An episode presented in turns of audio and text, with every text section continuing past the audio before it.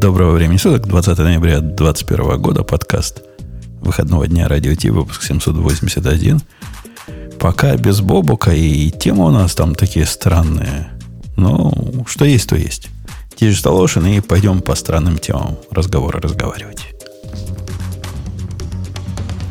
Это шоу создано при поддержке Digital Ocean App Platform, новой платформы для построения современных облачных приложений. С App Platform вы можете быстро и легко строить, запускать и масштабировать как приложения, так и статические веб-сайты. Просто укажите свой GitHub репозиторий, и App Platform позаботится об остальном. Благодаря тому, что мы используем нашу собственную инфраструктуру, стоимость такого решения будет значительно ниже. App Platform построена поверх Digital Ocean Kubernetes, что позволит вам мигрировать свои приложения, полностью контролируя инфраструктуру, в том числе используя мощный API.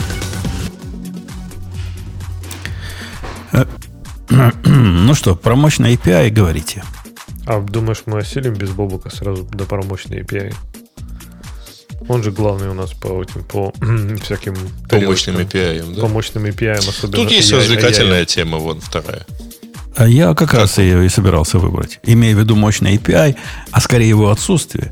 У нас, у нас здесь Pony Messenger. Прелестная совершенно идея. Я на него попал от обсуждения на Hacker News, по-моему, где в основном были восторженные крики. А, наконец-то, вот то, чего нам не хватало всю нашу сознательную жизнь. Миллениалы изобрели почту. Наконец-то. Причем, как, не, причем бумажный. Как, как почта, да, только еще хуже. Что там, в чем фишка? Я смотрю, я, я не... Ну, фишка в том, что понимаю. тебе все сообщения присылают один раз в день. Окей. Okay. Не, основная То фишка есть, типа... в том, что это мессенджер, в котором нет кнопки послать. Подожди, я смотрю на него, я так понял, что эта фишка, вот эта отложенная delivery, это ну, типа, опционально. То есть ты можешь сказать, ну, как schedule, типа, delivery у сообщений в мессенджере. Но я не прав, да? То есть, в принципе, нет, это нет, нет. все у тебя есть schedule. одно момент, вот, э, один момент во имени, это delivery и pickup. Причем как-то в виде, судя по скриншотам, жестко завязанный. Окей. Okay. Ну, вот, еще в одной таймзоне наверняка, знаешь, какой-нибудь там, где они делали, наверняка в Калифорнии. Вот эти 5.30 утра по Калифорнии. То есть, а то, что в разные таймзоны, им пофиг наверняка. Ну, окей. Так и типа и что? То есть сообщения все отправляются и доставляются в раз в день? В бэч-режиме, вот, да. Они, день, они вспомнили про, про, про то, что бывает вот этот командный режим.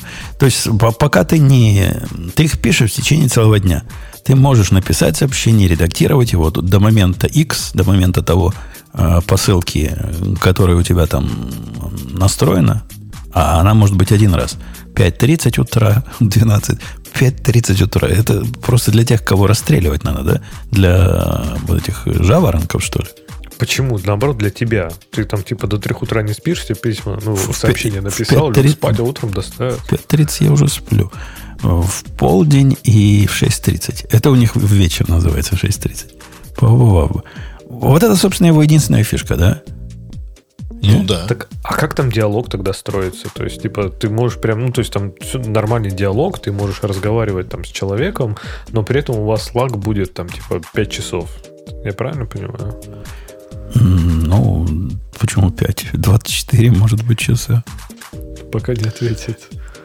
Э, нет, подождите. Вы что, не читали? По-моему, это было у Азимова. Э, когда народ пытался там, типа связаться с Плутоном, и что-то там было, в общем, 12 часов задержки и так далее. И там пришла старая мама к главному ученому и сказала, так просто надо говорить все подряд. И те пускай говорят, да, все да, подряд, да. Дуплекс, да, я помню такой рассказ. Так, а, кстати, да. я так понимаю, что они скопировали же этот понис, вот реально, типа, как почту забирали, да, и забирают. Но они же, не знаю, когда почту активно использовали, вот, не знаю, по крайней мере, я, когда был в музее почты, у нас тут рассказывали, что в, вот эти викторианские времена, когда как раз почта была главным средством связи, почту доставляли до 20 раз в день. То есть, в принципе, им пока еще надо поработать по мессенджеру над этими. Хотя бы 20 pickup time 7 слотов добавить, а не 3. Тогда Нет, это ты не понял. Это э, один, ты выбираешь один из трех. А, они а. спрашивают, я вот сейчас попробовал, они спрашивают э, правильную зону, то есть, типа, чтобы тебе все-таки вот... раз в сутки доставляется, а не да. три раза? Не, раз в сутки они доставляются. Я же поэтому сказал, коммуникация будет с latency в 24 часа. И, в общем, это их основная миссия, я так понимаю. Поскольку ничего другого... То есть, я не знаю, почему они называют это мессенджер. Это email, типа клиент на вид. С э, оторванной кнопкой send и автоматическим скедулингом send. Слушайте, а знаете, мы сейчас э, э, можем не то чтобы уронить, но во всяком случае э, там, по-моему, это кто-то из украинцев это написал. То есть и сразу, и сразу уроните, вот это, вот это сразу обиняки такие. И просто оно как-то, наверное, лежит там как-то ты, ты, ты что, неподалеку. Российские шовинисты, укров не любишь? Что такое? Прекрати, прекрати вот эти у нас. Еще немножко тут начнешь всякие лозунги говорить. Подожди, а вот то есть, вот, ты говоришь, реально на этом, на, как называют, на Hacker News там народ прям втащился, да? Вот, да то вообще есть, говорят. То есть, реально, кому-то эта фигня нужна. Во, говорят, вот это как мы без этого жили. Ну, не, не так, конечно, да, говорят, но говорят, какая еще... свежая, свежая идея. Какая поелись. А знаете, что еще тут прекрасно? Э, тут есть, э, можно э, указать e-mail адрес для нотификации. То есть тебе еще и сообщат, когда... А вообще вот из этого идея. может получиться контент-платформа, скорее. Потому что там довольно богатые возможности там для написания этих а, e-mail. Ну, то есть не e-mail, вернее, тут прямо можно картинки вставлять, там, ну, да, шрифт как, форматировать. Как, как в e-mail. Чтобы на группу, типа. Как в хороших да? email клиентах это Нет, можно слушайте, делать. Я придумал только что еще один стартап. Они говорят, что это mindful э, communication, да, correspondence. Я придумал еще один мессенджер, в котором сообщения вообще не доставляются. То есть ты типа их пишешь, ты их видишь, но они никуда не уходят. Не-не, у меня была э, более я крутая... Я тебя огорчу, таких мессенджеров полно, называются дневники. У меня была более крутая, Леха, идея. То есть я согласен с их гениальной задумкой, кнопка send не нужна. Вот прямо сто процентов не нужна. Однако нужно посылать инстант. То есть ты написал немножко, оно поняло, что ты на 2 секунды перестал писать, и сразу посылаешь. Вот половина предложений, неважно. Половина слова, неважно. Само посылает. Ты представляешь, какое будет э, глубокомысленное общение? А? Без кнопки send. Само будет посылать не просто хай будут все говорить, а H, потом I, да? да. У вас же наверняка тоже есть в окружении. Вот всегда есть в любой команде, я заметил, есть один человек, который всегда начинает «Привет», и потом молчит. И пока ты не ответишь «Привет», то есть это такой, как у HTTPS, знаете, ну, типа hello такой. Когда ты acknowledge ему не послал, что ты принял сообщение, не, следующего не будет. Ну, это прекрасно. Я не отвечаю, и человек наконец уходит. А, слушайте, Авет, а он из ваших? На самом деле. Я вот смотрю и нашел его страничку. Что, из а, разработчик Из аидов или, или из американцев? Ну, во-первых, да, Минковский. Вот. Во-вторых, живет в Америке все-таки, но родился в Киеве. А во-вторых, у него тут это, как бы, GitHub красивый, там, contributions, GraphQL, Java, например. А, Значит, это из Лехиных, это джавист недобитый. Все, ну, теперь и я GraphQL опять-таки один раз руки запачкал в этом, теперь ты мне всегда будешь припоминать, да? Это? Да, вообще-то нет, у него тут дофига и акта. Не добавляет, не, вовсе не добавляет ему очков в наших глазах. Не, ну идея типа свежая, она как раз из вот из этой серии. А давайте мы соберемся и придумаем, что бы такое, что бы такое не нужно сделать, но инвесторам красиво показать как нечто, Нет, что ну, выстрелит через слушай, 150 оно, лет. Оно красивое, что, ну, прямо элегантно, красиво сделанный. То есть, прям такая чистая какая-то это. Единственное, что, что у него нету а, только есть для iOS и Android, то есть нет Mac приложения, но в браузере выглядит красиво.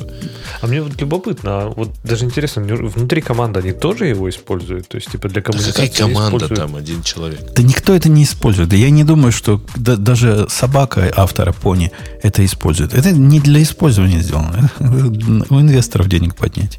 С моей точки зрения. И либо не, ну просто ну, хобби-проект. Ну, опять да же, хобби, я, конечно. Я понимаю, в какую струю, опять же, это все идет, да. То есть, в принципе, я согласен, что есть проблема, которую надо решить. Что количество нотификаций, в принципе, поток нотификаций, это может действительно быть фак- ограничивающим фактором. И мьютить, да, это одно, но вот если бы был действительно какой-то подход такой, не знаю, пул какой-то, да, то есть ты такой не говоришь, типа, э, я напишу, не, знаю, не получаешь уведомление, что кто-то тебе написал сообщение, а ты такой берешь и говоришь, так, я готов, напиши мне сообщение. И если там у человека какие-то есть, например, вопросы накопились, он такой, о, надо воспользоваться этим моментом. Такой, хоп-хоп-хоп, и все написал. Я, есть... я хочу тебе, Леха, напомнить, что вышла такая штука, э, такая неизвестная компания, малоизвестная Apple, выпустила новую версию iOS и macOS своего – и там, знаешь, можно вот эти слоты приема себе создать. Ты можешь сказать... Через, через фокус? Фо, через фокус. Да, через фокус можно создать себе... Вот я готов принимать там, с 13 по 13.30. Они все, что накопились, придут. Окошечко, да. Окошечко не, не, подожди, они не то, чтобы все, что накопились. А, они просто у тебя не будут приходить, а потом они у тебя покажутся все ну, после да. того, как ты выйдешь. Ну, да. Ну, Приходить-то они будут. То есть, если заходишь в этот момент там, в мессенджер, ты э, их видишь. Конечно. Но какая разница, если ты их не видишь? Нам же, чтобы не отвлекало, важно, а не то, ну, да. где они проводе физически сидят. То есть Apple здесь украла идеи, да, у этого у Pony? Ну, То есть да. Не-не-не-не, там как раз вот физический delivery происходит в, в, именно в определенное время. Тут, тут, есть, есть, тут есть, понимаешь, есть какая-то какая прелесть вот этого отложенного, отложенной коммуникации в том, что ты можешь передумать, можешь поменять сообщение, то есть неограниченное количество раз – как вдумчиво, понимаешь, mindful. Тебе же говорят mindful. Ну, в чем-то есть, я говорю, идея, да, что, типа, ты сначала написал, типа, какое-то, знаешь, грозное такое пассивное или активно-агрессивное письмо, а потом к концу дня остыл, такой, думаю, Точку, например, не, пос- не поставил. Ну, что-то такое. Точнее, вот, знаешь, поставил. Гадость, гадость какую-то сделал, да. а потом взял и убрал точку и на смайлике поменял, ну, и что-нибудь и переписал, например, на более нейтральный, подчеркнутый тон. Наверное, действительно что-то в этом есть. Но мне кажется, им надо добавить еще одну фичу, чтобы, ну, как с настоящими письмами, да, что ты вот отправил, например, с утра, и все, и больше уже там, типа, ну, к вечеру только дойдет, а поменять ты его уже тоже не можешь. Вот тогда было бы круто. То есть ты ждешь, ты понимаешь, что ты погорячился, но изменить уже ничего не можешь. Не горячись. Есть у этой идеи разные бизнес-приложения. Например, если по умолчанию сделать доставку не 24 часа, а 48, а срочную доставку в 24 часа за небольшие деньги, то вот тебе и монетизация. Первым классом можно еще.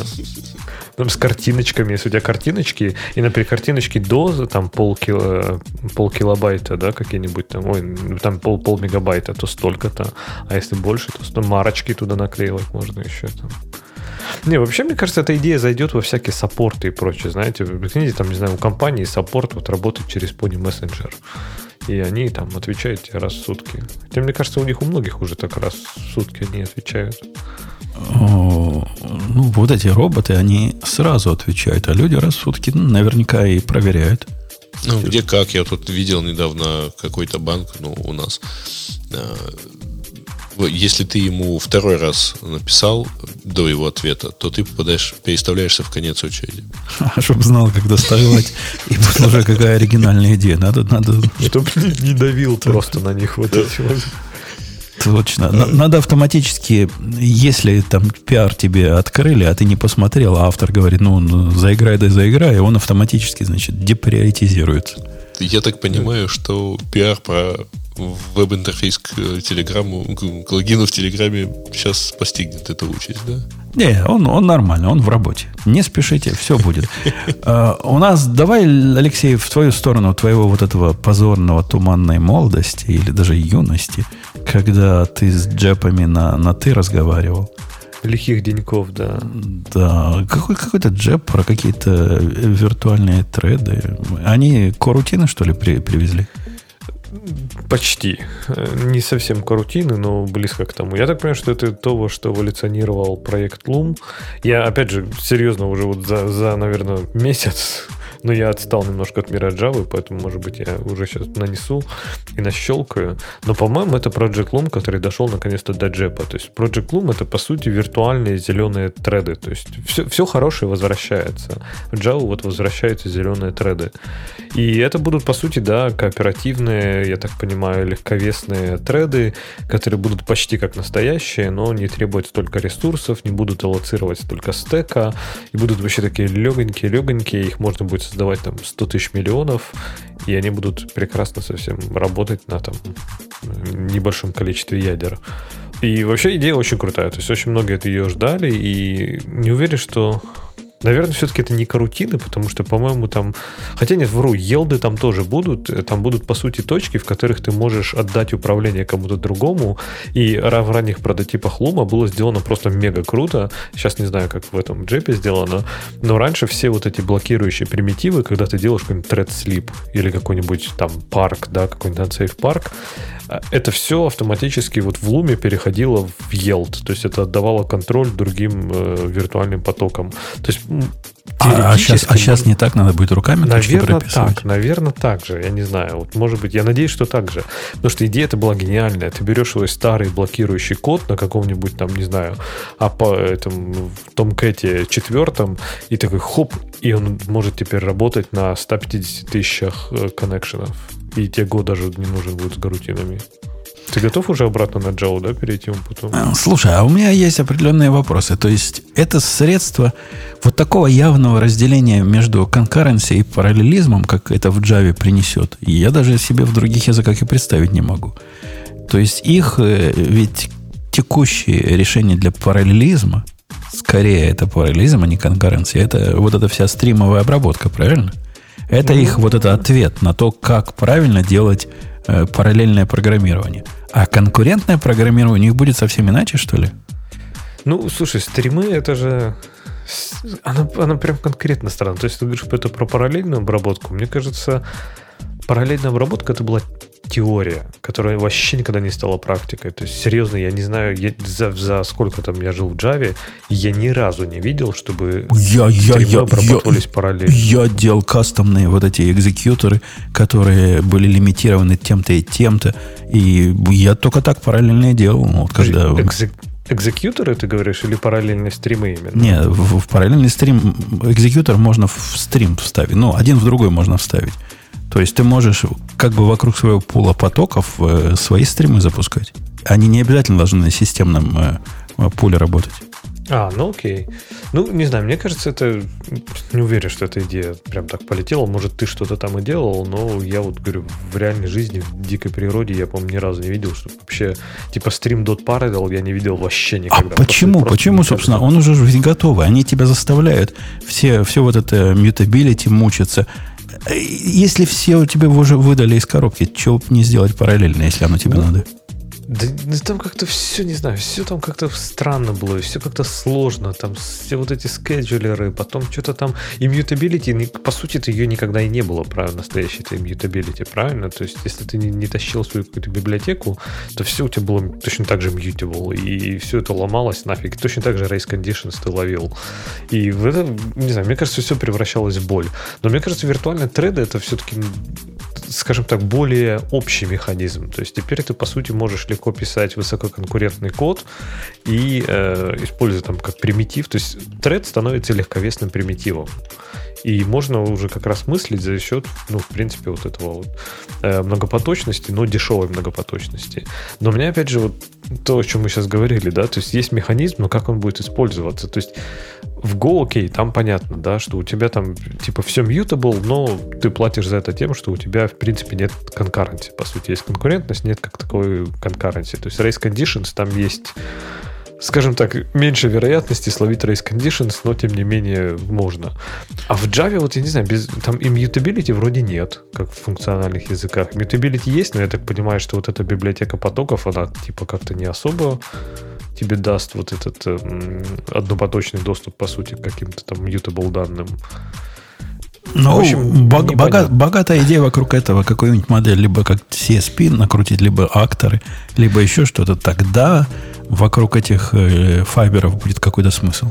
Я так понимаю, что когда ты вот в этом файбере будешь делать какой-нибудь wait или какой-нибудь там reentrant lock или какой-нибудь там countdown latch, ну то есть любой из блокирующих примитивов, то вместо блокирования он по сути ну, будет делать yield у тебя и отдавать контроль в другой поток, а не блокировать. То есть по сути ты в каком-то виде получишь типа однопоточный доступ к данным, но при этом без реального блокирования потоков и без э, загаживания всего пула потоков. То есть в принципе идея прикольная. Я прям поддерживаю двумя руками руками, чтобы это в Java добавили.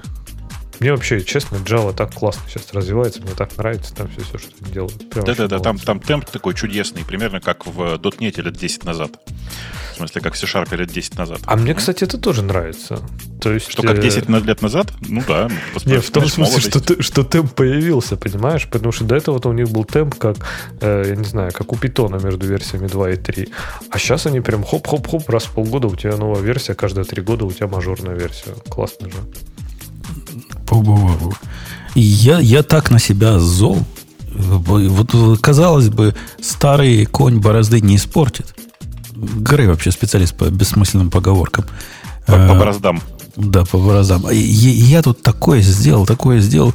Бью себя по лицу практически. Короче, построил я... Построил я новый базовый образ для сборки проектов на Go – и по глупости своей мои эти образа внутри моих CI рабочих, они двоеточие latest были. Ну, то есть стабильные последние. Вот за это, как я себя сейчас куплю, поскольку новый вышел линтер в процессе, так сказать, и он такой стал более чувствительный. И оказалось, что я сам себе сломал исторические билды, но их на... Оно правильно ругается, на правильный... Ну, меня это раньше не волновало. Что это оно меня вдруг сейчас стало волновать? Всего лишь из-за того, что я базовый образ поменял. Короче, мальчики и девочки, не делайте вот эти latest на, в продакшн инфраструктуре. Делайте pint версии, там, чтобы было 1.2.3. И чтобы вот эти изменения происходили не случайно, как у меня, а сознательно когда вы вдруг решите потратить на это часть своего времени и здоровья. Да слушай, использовать latest это вообще YOLO, я бы сказал. Его надо не, не latest назвать, а YOLO. Вот тогда, мне кажется, люди будут больше внимательнее относиться к этому. А просто в свое время оно лайт откуда пошло? У меня он никогда не менялся, этот вопрос. Ну, то есть, ничего там не было, кроме самого Go. А Go, известное дело, не сломать, двигаясь вперед. У них обещание совместимости, все это. Но со временем-то добавилось линтеры, шмлинтеры, там всякие средства при генерации и все прочее. Но Слушайте, надо. а там в чате, в чате отличная формулировка. Грею ваши шуточки по борозде. Сереж, предлагаю записать. У меня, кстати, слушайте, знаете, у меня тут случился просто, э, мне кажется, давайте как-то в, в программистских терминах это опишем. Э, я был уверен, что задача, которую вот я сейчас э, взял на себя за 5 минут до начала официального радиота, что я ее сделаю меньше, чем за 5 минут. Но она оказалась внахлест, да еще и такая, что требовала э, ну, включенного э, компьютера, и находиться нужно было около него, а у меня микрофон только там. Это что произошло? Это как бы... Ну, это, по-моему, такой лог произошел, да? Эм, так вот на глаз. Но ты же программист, почини микроволновку, пожалуйста. Примерно оно, да. Но я пытаюсь понять, как это сформулировать-то. Это скорее похоже, как у тебя был conditional wait, и, и condition не, не, не сложился. Ну, видишь, это как бы обозначало, что я предусмотрел как бы срабатывание кондишена, но эм, э, на самом-то деле я этого не предусмотрел просто. То есть я слишком оптимистично залочил эм, свое текущее рабочее место. Ну, а может быть, с точки зрения проектного надо рассматривать именно project менеджмента. То есть ты просто дал некорректный estimate. И, и ты был ограничен в ресурсах. Был бы у тебя два компьютера с двумя микрофонами, проблем бы не было. Э, ну, ну да, но только... И было бы еще два тебя при этом. Тут тогда просто нужно честно, честно сказать, что на диаграмме Ганта я представлен всего одним баром. Это несерьезно как-то. Ну, зато толстый бар. Это правда, да. И длинный. Не толстый, а полный. Спасибо. Насыщенный. Давайте в темы посмотрим. Я тут Бобука ждал на питон наехать. Что, можно было и без меня начинать? Я думал так? про GPT-3, нет? Да не, ну GPT-3 мы, конечно, к GPT мы это тронем. Но то, что Руби против питона и все оно, ты не поверишь, Бобук, во что опирается? Во что? For loop. Вот оно, так. где разница между Руби и питоном. Все, собственно, доходит до, до for loop. Слушайте, ну я, конечно, за Руби. Хотя бы потому, что я только что Руби свечи купил. Это, конечно, они, да, они. А у тебя прямо Руби? А, ну, едут еще, ну да, Руби. Ага, ага. Не сапфир же. Да-да. Mm, ты понимаешь, а, да, Бобок, в чем, я в чем пока наезд? не читал, сейчас я быстренько пробегу, а ты пока расскажи. В смысле, что э, тут проблема, кажется, не в for лупе вовсе, а в итераторах, да? Ну, подход э, должен ли быть итератор внешний или расширением, собственно, самого объекта. Вот в этом весь цимис. И в вашем, в вашем-то питоне вы снаружи итерируете, как лохи. Не ну, понял, что такое снаружи. снаружи ну, ну, снаружи ты умеешь for each сделать для всего, что iteratable. Iterable. Да. Iterable, а да. в Ruby не так. В Ruby каждый тип сам по себе может быть э, расширен при помощи for конструкции или for each конструкции или при помощи вот этого всего. Смотри, в, как сделано в питоне? Там, значит, есть э, такой волшебный метод, который называется next. Э, и если этот метод есть, и он возвращает тебе э, значение, то значит ты можешь сделать от него next, собственно говоря. Ну, то есть итерацию следующую выполнить. А если он тебе возвращает э, exception, который называется stop iteration, это значит, что все, как бы, лафа закончилась. Да, я, я, я представляю себе, как итераторы, ага. итерирующие типы могут работать. Но в Ruby-то, ну, красивше, в Ruby... В, и, и в Ruby мне напомнил вот эту лекцию, которую я увидел про Rust. Они ведь подобную проблему и решали.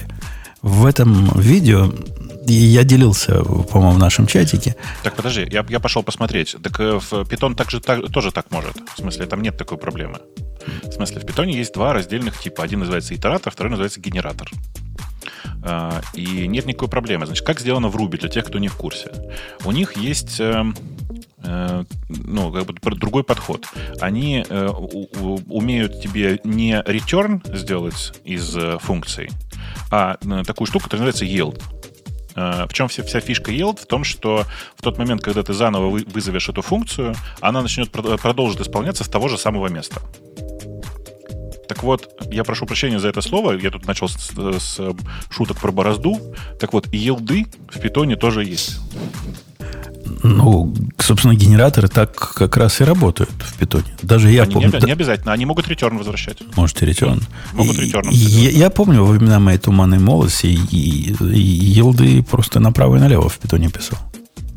Ну, конечно. И это был такой, ну, штатный способ. Э, просто для него не нужен даже вот этот самый next. Ты можешь как бы и без него просто итерировать по объекту до тех пор, пока он елдит. Елдит. Э. Короче, э, на самом деле, мне, мне оба этих подхода кажутся немножко странными. Питоновый подход несколько больше похож на классический подход. Знаешь, у кого он был?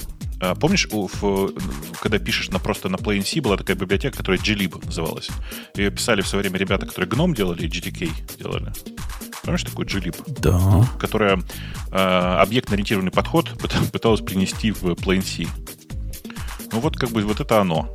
Э, типа непонятно зачем, но в питоне сделали вот так. С другой стороны, а как было бы сделать в скриптовом языке лучше? Я, я вот не зря вспомнил. Я, я в нашем каналчике давал ссылочку на это видео. Там ведь как раз про подобную проблему было, только через Rust. Насколько они пытались показать, насколько Rust прекрасен в решении подобного рода проблем. Задача там Слушай, стояла это... такая, что надо сделать вокруг, как раз на примере питона, как сделать из э, вызова любой функции прогресс-бар. Как ее обложить прогресс-баром. Понимаешь? Ну, да. Такая задача ну, была. Да. И они рассказали про библиотеку, там, которая это умеет делать, а потом показали, как подобное с точки зрения API, ну, с точки зрения функционального API, я имею в виду не, не внешнего, а вызова функции, как это организовать в расте. Там прямо ум за разум заходит. Какую красоту они сделали с точки зрения внешнего наблюдателя. Ну, какой ужас и кошмар. Это Израиль с точки зрения кода, который пришлось для этого написать. Слушай, а главное, мне непонятно зачем. В смысле, нет, не вру, мне понятно зачем но э, логика ведь на самом деле другая, что, э, ну, типа, можно же было просто сделать callback один и все.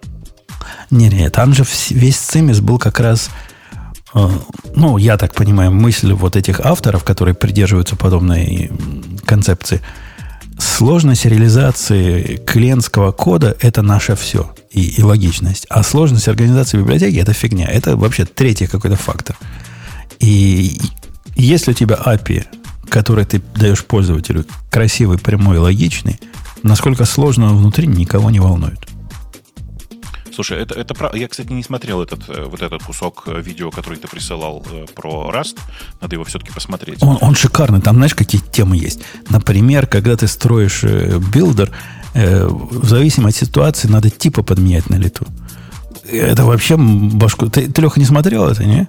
Не, я не смотрел, но я, я помню, что ты скидывал, да. Ну, кстати, builder ы подменять именно класс на лету, это прям не то, что супер редко. Я такое видел достаточно часто. Конечно, конечно. Это же это, это регулярная практика такая. В чем проблема-то? Не, не, что ты, у тебя ты, на state-блоке могут прям иметь другие свои... Как, в зависимости, как бы стейт основаны на стейте э, разный, разный совершенно тип у тебя в процессе выводится.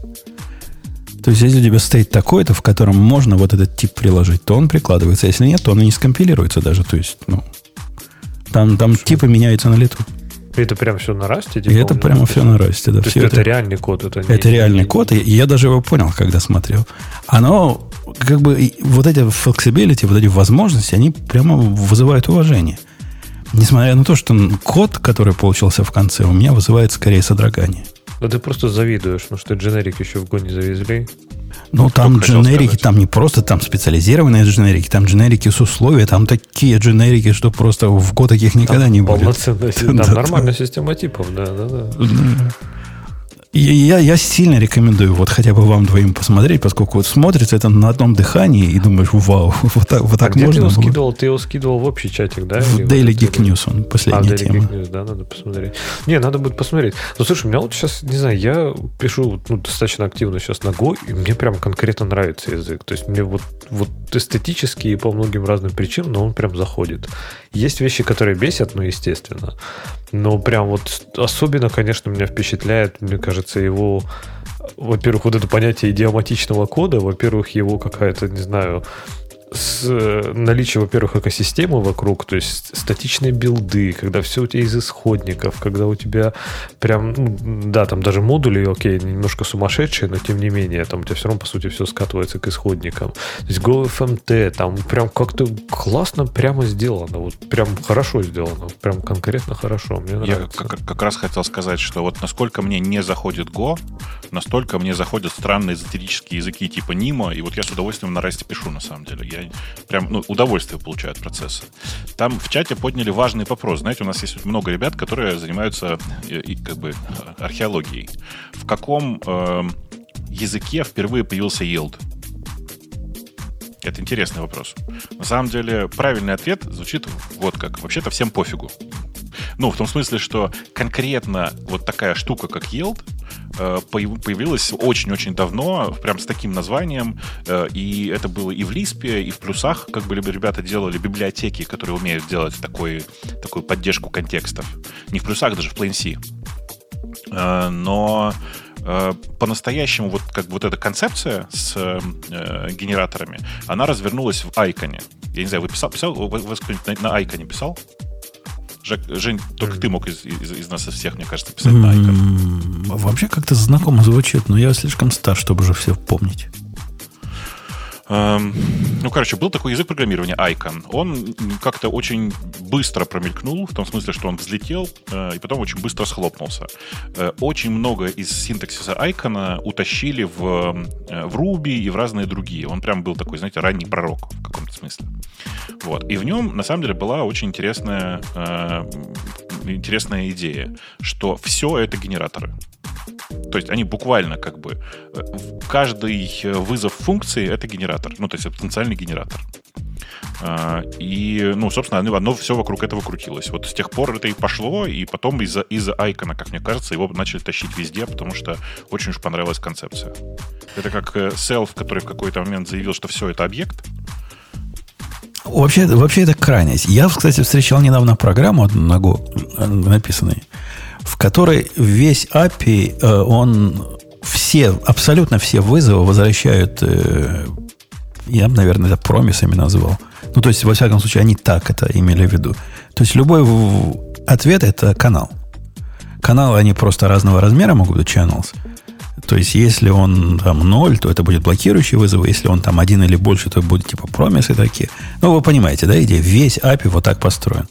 Это пример сильно не, не идиоматического Go, с одной стороны, а с другой стороны, Ну, такое, такое, такое обобщение, на мой взгляд, ненужное. Но любопытное. Так, а там с какой-то целью это было сделано? С концептуальной целью. С концептуальной целью. Там у, у, авторов, у авторов была идея в том, что если ты вот таким образом возвращаешь каналы, то ты теоретически оторван от э, платформы. То бишь, сегодня ты эти каналы возвращаешь локальные, типа Go Channel, а завтра они могут быть э, канал вообще в другое измерение, на другой компьютер. А, Слушай, что типа, там... если там будет блокирующий вызов, там, не знаю, в сеть куда-нибудь? Ну да, да, да. Ты, ты как бы оторван от... Это, это такая любопытная идея, но, но по-моему, бессмысленная с практической точки зрения. Знаете, чем мне нравится э, эм, иногда участвовать в радиоте? Вот ты как бы сидишь, рассказываешь о чем-то, достаешь из своих, э, простите за отвратительное выражение, чертогов разума, в смысле, из какой-то э, внутренней жопы достаешь, значит, знания про Айкон, еще про что-то. И тут приходит чувак и говорит, не-не, это в, в CLU первым был, в Клу. Помните, такой язык был, нет? Кто из вас знает, что есть такой язык Клу? Жень, ты знаешь про Клу? Нет. Ну, и я даже не стесняюсь не признаться. Короче, это был супер-супер нишевый, малюсенький язычок, про который, как, как, упоминая который, чувак просто однозначно говорит, я пошел в Википедию погулил. Чуваки, класс, но мы же не можем в процессе шоу заниматься википедированием. Поэтому, как бы, я рассказываю про свое впечатление. Айкон был классный. Клу, а вдруг, его... прикинь, ты человека да. обидел, он до сих пор может пишет на этом Клу. На Клу? Мне кажется, что ни одной нормальной реализации Клу не осталось. Э, факт в том, что у нас в голове по маленькой Википедии все еще есть. Он сам по себе удивительно. А ждать там всей полной, ну, это было бы загиб определенный. О чем да. мы говорили? Про, да, в общем, мы за Руби против Питона не согласны. А, Леха, я... Мне кажется, мне кажется, согласны. В смысле, что в скриптовых языках пусть делают как хотят, главное, чтобы в твоей гошечке все удобно было. Не-не, а я против двух, обоих подходов как-то не согласен. Э, кстати, я тут думал, а как правильно сделать вот в нашем Go, как нам итераторы сделать? Ну вот как так нам сделать? Channel. Так ну, не получается. Почему ну как? Ну, самое близкое, самое близкое, наверное, что ты можешь сделать, это вот только через чаннел. Конечно, чаннелы возвращайте, но не получается хорошо. Давай я тебя поправлю. Не получается хорошо. Во-первых, а получится не итератор. Простите, получится генератор. Давайте. Во-первых, Бобук прав, получится генератор. Это да. Во-вторых, он будет не типизированный с точки зрения той стороны, это consumer и придется там кастить на, каждый, на каждое возвращаемое значение, потому что ты так же это хорошо. Это хорошо. Почему? Почему? Потому что дженериков-то нет. Ну, как бы каналы, они-то дженерик сами по себе, но вызывающий код, он не дженерик. Поэтому есть тут разрыв шаблона. Не, ну ты же будешь из генератора получать э, определенный тип данных, то есть ты же знаешь, что ты от него хочешь, правильно? Там же не будет именно, это же у тебя не, не, это не гетерогенные листы, как в этом какие-нибудь строго типизированные, но с несколькими типами. Тебе же нужен, там, не знаю, стрим, ой, не стрим, говорю, а channel строк, например. Конечно, скажу, пока, пока все, что тебе надо, с одной стороны channel строк, с другой стороны получать строки, нормально. Но как только тебе понадобится это ну, обложить этим генератором тип, который чуть-чуть отличается от строки, и которых там больше, чем один, то тебе придется код повторять. Повторять, либо интерфейсы возвращать. А с той стороны, ну, кастить их обратно. Вообще надо просто, чтобы ну, несколько ретернов поддерживалось, чтобы ты мог функции много раз какой-нибудь такой, именно вот yield сделать. То есть такой return, который не return. Ну, кстати, в этом смысле сделано неплохо в Kotlin. То есть там как раз есть, ну, типа, полноценный return, есть yield, и там, типа, да, тип может быть у тебя flow, который, по сути, поток значений, который, в общем-то, генератор. То есть там, и это все на уровне языка сделано, и плюс обвязано библиотеками. То есть мне, мне, мне нравится, как это сделано. Андрей правильно говорит, что дженерики дженерики как раз решат, те дженерики в том виде, что есть, они вот эти проблемы в таких простых абстракт, они просто решают, покрывают как быковцу. И, и да, будет скоро один, так, один подожди, 18. А, ну, но с другой стороны, а как вот ну, ты, же, ты же знаешь, какой тип ты возвращаешь? То есть, я не знаю, у тебя есть какой-нибудь get, э, что у тебя там, какие-нибудь э, коды этих твоих э, биржевых каких-нибудь фиговин, да, как они называются? Ну, что-то, короче, сбежать. Тебе надо, например, вот эти коды всех, кто торгуется там на, на, на NASDAQ. Ты же знаешь, что они будут строка из трех там э, или там четырех э, символов. То есть там внезапно не придет у тебя интеджер или внезапно не придет структура. То есть каждая возвращающая функция, она точно знает, что она вернет. Конечно, конечно. Ну, посмотри, это, на мой взгляд, я, я небольшой любитель э, дженериков и обобщенного программирования, но вот это один из тех самых случаев. Для того, чтобы тебе написать итератор или генератор, как говорит правильно Бобук, тебе необходимо проделать какое-то количество приседаний, некоторые из которых неявны. Например, надо не забыть сделать в дефере close твоего канала, который ты там создашь внутри. Вызвать э, вот это все в гору тени, несомненно. А если там внутри ты волнуешься за параллелизацию, что может вполне быть, то это какие-то error-группы или wait-группы или что-то вот. Ты будешь писать одно и то же постоянно, причем одно и то же не совсем тривиальное с точки зрения э, джуниора. Посему вот такой код, об, а, а не обложить ли мне функцию генератором, он выглядит как очень хорошая идея для библиотечной функции где-нибудь. И в тот момент, как только ты попытаешься эту идею реализовать, а я пытался, ты натыкаешься, что как-то ты не знаешь типа. Хотелось бы знать, а не знаешь. Хотелось бы тип прописать, а приходится писать интерфейс, открыть-закрыть скобочку. Ты ждешь ты, да? Ну да, в, в этих местах я жду. У меня, у меня есть... 1.18, да, уже будет? У меня есть несколько библиотек, которые для своих внутренних джуниоров написаны. И они просто спасают, потому что я за, запретил джуниорам трогать э, э, вот этот конкурентный го руками. Поскольку хорошо они не сделают, а, а как сделать плохо, будет ужас-ужас. Это как мне напоминает историю, я уже даже не помню, где я ее слышал, что в компании был один человек, по ты и рассказывал, был в компании один человек, который мог заниматься всем, что связано с процессами, э, с потоками. То есть хочешь запустить поток, ты идешь к этому человеку, и он тебе рассказывает, как надо правильно сделать. Ну, здесь уже даже выданы, выданы примитивы, как правильно сделать. Просто я не, не, недоволен этими примитивами. Хорошо их не сделать пока. Э, давайте пойдем на следующую тему, которая Которая что? Которая есть. Что, ты думаешь, что всем уже есть? Слушай, а как, Без... в темах, а как в темах внезапно оказался restic, скажи? Ты его первый раз его пробовал? Нет. Э, во-первых, я его не пробовал ни разу. А. Во-вторых, он по по поднялся в этой теме. То ли он где-то был в обсуждениях, кто-то его так... Вот, вот тот самый бэкап, вот, вот, вот наше все. И он сюда и попал, да. Слушай, ну, это, я, конечно, ни, никакая не тема, но я фанат рестика последние, там, не знаю, года 4, не очень много, но года 4. А, и он у меня везде воткнут в качестве системы бэкапов, потому что он, собственно говоря, решает для меня все проблемы с бэкапом. А, единственное, по поводу чего я переживаю, что у рестика нет нормального а, для того, чтобы ставить его на машины, там, я не знаю, родственникам. Э, то есть это такая, такая, такой, даже не знаю, универсальный, универсальный tool такой, как command line овый, с помощью которого и с помощью готовых скриптов, эм, ну, типа, ты гораздо больше уверен в том, что бэкап все-таки работает. Ну, даже не так, что restore все-таки потом сработает. Погоди, погоди, а он, мой любимый, вот этот rsnapshot, что ли, тоже делает как к быковцу? Ну, мне кажется, что да, по количеству всяких интеграций и, и по совместимости с разными штуками, я думаю, что да. А меня, собственно, интеграция интересует. Меня интересует вот тот предыдущий пункт, который ты упомянул. Уверен в том, что restore. В rsnapshot е вообще быть неуверенным в restore невозможно, потому что это файловая система с hardlink ами и symlink ами. Все, больше там ничего нет.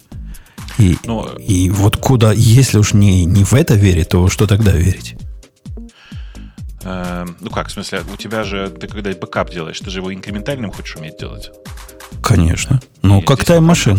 Как тайм-машин. А, а, а, вот этот R-снапшот умеет, это как будто бы тайм... Ты знаешь, о чем я говорю, да? Да-да-да, да, как будто бы снапшоты в, тайм, в тайм-машине. Да. А, так, э, ну вот, здесь ровно такая же история. В смысле, рестик умеет, он, у него, правда, свой формат работы с репозиторием, но так как все open source, ты можешь в любой момент сделать все, что захочешь. И у тебя и снапшоты, и дедубликация нормальная, и типа consistency checking. Вот просто как бы есть прям все. Но главного-то я не могу пойти в то место, где все его лежит, и руками, глазами в файловой системе, без фьюз драйвера специального посмотреть на свои бэкапы. Я никогда не пробовал. Я понимаю твою логику, но э, я этого никогда не пробовал. И думаю, что нет по следующей причине. Я не знаю, как у тебя, а у меня все бэкапы шифрованы.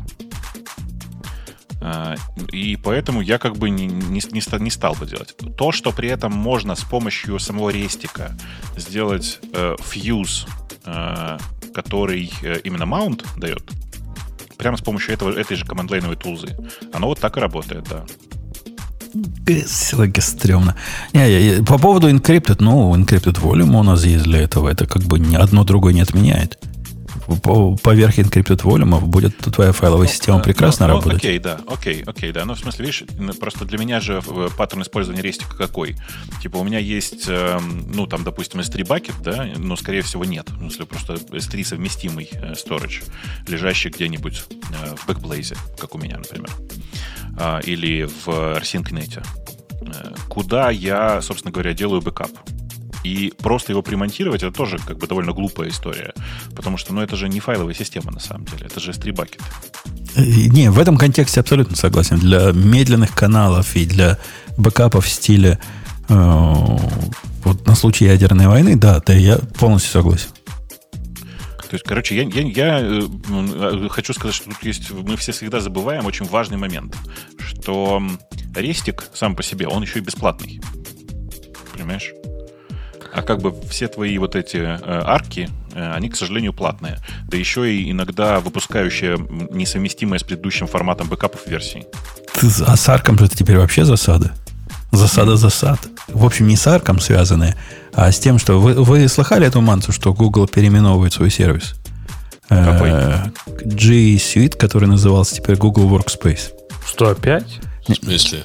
Давно уже. Да-да-да, но просто Крей, для таких горлопанов, как ты, которые думают, что это просто название, я тебя расстрою. Они прислали недавно письмо с деталями. Если пойти внимательно по деталям, там увидеть можно один маленький такой фактоид. Крохотный, но, но важный. В G Suite раньше, если вы добавляете, по-моему, 5 долларов в месяц за пользователя, пользователь получал unlimited э, storage. А теперь нет такого. Теперь 2 терабайта. Самый дорогой версии. Сейчас, теперь, вообще говоря, 30.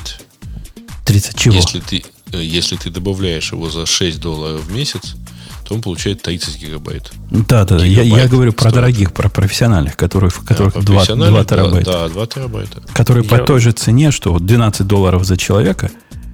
Я до этого, я сейчас плачу 12 долларов за Unlimited э, версию, а теперь будет 2 терабайта. Ну, и, слушай, и это... напомнить, что мы за вот свою Google App for Domain ничего не платим. Ну, так ну, сказать. Ну, Кому да. как повезло. Мы да. просто из старых. Это не важно, я про, про бизнес. Они вас не выгоняют, кстати, оттуда? Я вот тоже сижу, как раз хочу сказать, что я сижу до сих пор, вот то, что было до э, G Suite, да, это был типа Google Apps Google Domain, Apps, так и назывались. Я, я там до сих пор сижу, у меня там типа как-то все работает, но я каждый раз, когда захожу в админку, они такие, хм, кажется, вы динозавр. Вы не хотите да. обновиться за 5 я долларов стар, в месяц? Я, я супер такой, стар, да. Я такой, нет. я не я жду, когда они меня все-таки вытолкают оттуда, заставят меня обновиться. А я не хочу. Зачем? Оно же у меня, блин, все работает, и я даже трогать их не хочу. Ну, как, на самом деле и вот этот вот G Suite и Workspace, они же типа другие, уже другие функции, возможности. Э, я, я, собственно, упомянул вот это в контексте того, Бобок, что Arc-то теперь смысла, ну, для меня особого больше не имеет. У меня больше, чем 2 терабайта туда надо класть. И раньше я там мог держать все свои терабайты на, на этом Unlimited Google, а теперь нафиг он мне нужен. Ну, э, я вообще не очень понимаю, зачем тебе ARC, честно. Вот ты зачем сейчас им пользуешься? Для ну, того, чтобы вот на случай ядерной войны, нанесение тактического удара, не, который... Нет, ты что бы капишь? Э, все. Нет, в смысле, свой десктоп, да? Ну... Свои десктопы. Да, весь свой юзер-каталог. Э, ага. Просто, э, типа, для этого же есть тайм-машин. Но я же говорю, это на случай ядерной войны, на случай, если все мои накроются локальные, все в офисе накроются, все, которые там у, в других местах нас состоят, все это накроется, все побережье накроется тазом медным. Вот у меня будет где-то где в, в AWS. Вот у меня для таких, для таких ситуаций настроено странное. У меня настроен бэкап э, ну, там, компьютера девушки, в смысле жены, э, в Synology, а Synology бэкапится restic ом в Backblaze. Ну, или там, в том в своем случае, в BVS, например. Ну, можно, можно, конечно. У меня Synology сделано так же. Synology потом бэкапит на другой Synology, который находится за 70 миль от меня. Это нет, это у меня само собой сделано. В смысле, конечно, у меня типа два, два разных Synology, они находятся на расстоянии чуть побольше, там полутора тысяч километров, поменьше, нет, 1200 километров примерно. Если по прямой, то тысячу. А, и они, да, синкаются друг с другом, в смысле, они бэкапятся друг в друга. Они sync.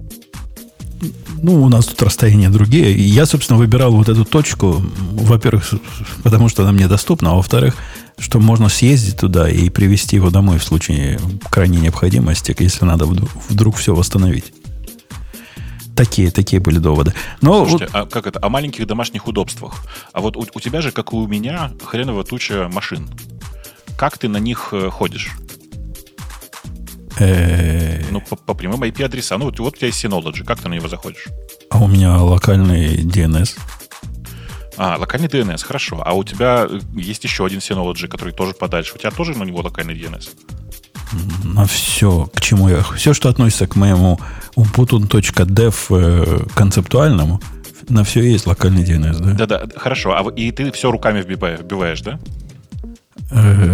Ну, в смысле, их адреса, где прописываю? Ну да. ну да, в общем. Ага. Я просто себе научился делать такие странички, сейчас тебе покажу. Всем показывать не буду, а, а вам покажу. Не знаю, откроется у вас нет, по идее должно. Это просто я вот сейчас открыл порт специально, причем такой. Сходите, посмотрите. Это в смысле э, очень простая, простой, э, как это, скрипт, который формирует более-менее прилично выглядящую э, картинку со списком твоих сервисов. Который, портал твои. домашний у тебя получается. Типа того, микро-домашний портал. реально он используется ровно как портал, потому что э, как правильно сказать-то? Потому что, ну, типа, задача очень простая. Показать тебе страничку, с которой ты быстро пропрыгнешь дальше. Угу. Как тебе? Как, как это, подожди, как эта штука называлась? Вебмин, по-моему. Ой, не, не, тут же нет никакого администрирования, ничего такого. Больше того, это файл, который генерится, я вам сейчас покажу, там примерно вот из вот Сейчас как это cut and paste сделаю, чтобы вы увидели. Э, вот примерно из такого вот э, э, YAML файла. На самом деле есть... Это чудесный совершенно проект. Он называется Homer ну, как бы Хомер, как вы, в смысле, Гомер, как вы понимаете. Но ну, понятно, понимали... какой Гомер. Да-да, от слова, от слова home. А слово Симпсон. Неплохо, кстати, да. Э, вот. Э, и он прям супер простой. Я вам сейчас, я сейчас в общий чатик кину э, ссылочку на него, чтобы все могли попользоваться. Он, конечно, действительно от слова Симпсон. Вот такой выглядит. Слушай, а, ну, то есть, типа, эта штука, это чисто под тебя развернута, правильно? Это лично Конечно. твой инстанс. То да, есть, да, это, это что там может ну, я, я, ты знаешь, Бобу, как я тебя уважаю. Ну, так. ты знаешь, да? Но, но тут ну. херня какая-то. Какая? Ну, вот это все херня. Потому что ты пытаешься этим заменить букмарки, по сути. Ну так заведи себе букмарки и не мучайся. Ты понимаешь, в чем проблема, Жень? У меня разные браузеры. В каждом из них придется завести букмарки. Открой для себя и воду синхрони... синхронизации да. букмарков. Да. Кого? Синхронизации букмарков между чем и чем? Между, между V3M, Safari и Firefox? Интересно, покажи. Не знаю, придумай. Не, не маленький. А статическая страничка со ссылками тебе не подходила? Подходит. Просто здесь готовый дизайн, это во-первых. А во-вторых, оно так и делает. Это готовый докер-контейнер, эм, который чекает, не изменился у тебя локальный YAML, если изменился, перегенерирует там у себя внутри статическую страничку. То есть это не динамическая фигня. Не-не, ну фиговина, наверное, тебе полезная. Просто у меня нету проблемы использования разных браузеров. У меня есть в браузере такой э, ушко, э, folder, называется udev, умпутуновский dev. И в нем есть э, bookmark и. Ну, не, не, логично, логично, конечно. В смысле, я понимаю, как что, типа, можно сделать вообще супер нативный experience просто с bookmark ами. С bookmark ами. Э, проблемы начинаются в тот момент, когда этих, этих сервисов много. Э, ну, типа, вот в этом дашборде, который я вам показал, там просто мало всего. Э, но у меня есть такой же дашборд рабочий, в котором так на всякий случай 89 ну, вкладочек. Подожди, я сейчас сделаю Open Слушайте, New а Tabs. Discovery не, вы не, не думали придумать? Discovery чего? Сервисов? Ну да. У меня там, видишь, некоторые ссылки публичные, некоторые не публичные, то есть некоторые Ну из да. веб- внешних веб-сервисов.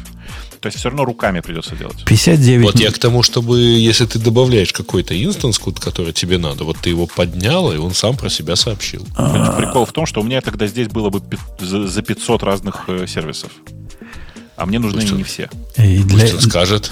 для этого кон- консул какой бумаг ставь и там регистрируй. У меня 59 э, букмарков внутри вот этого UDEV, и они многоуровневые. Я понимаю, просто с- начиная с какого-то момента это становится не очень удобно, для меня, по крайней мере.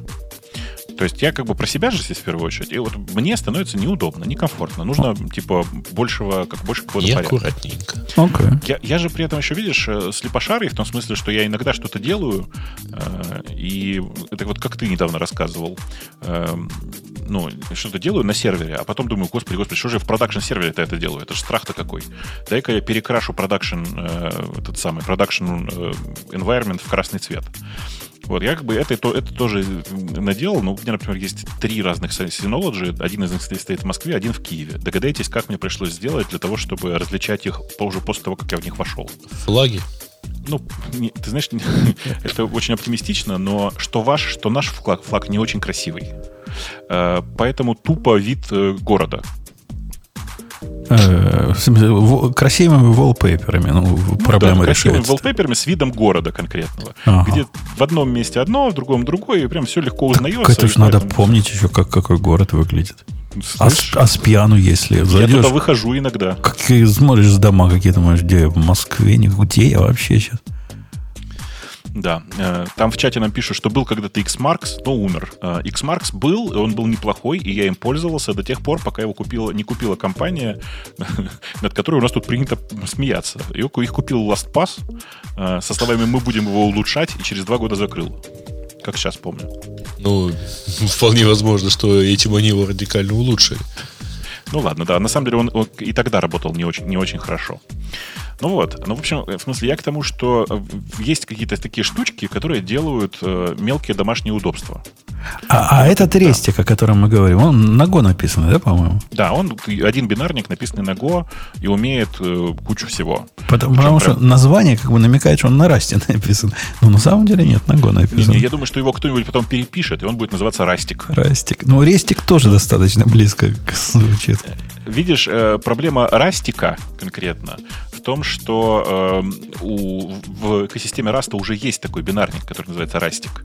Это э, IDE для, ну, не IDE, а набор скриптов для Emacs, например, называется Rustic. Который, чтобы редактировать э, этот самый Rust. Да не, не редактировать. Мы же в прошлом подкасте обсуждали, кажется, да, что не редактируют Rust в, в, в Emacs. Почему? Ну, потому что в Vime все.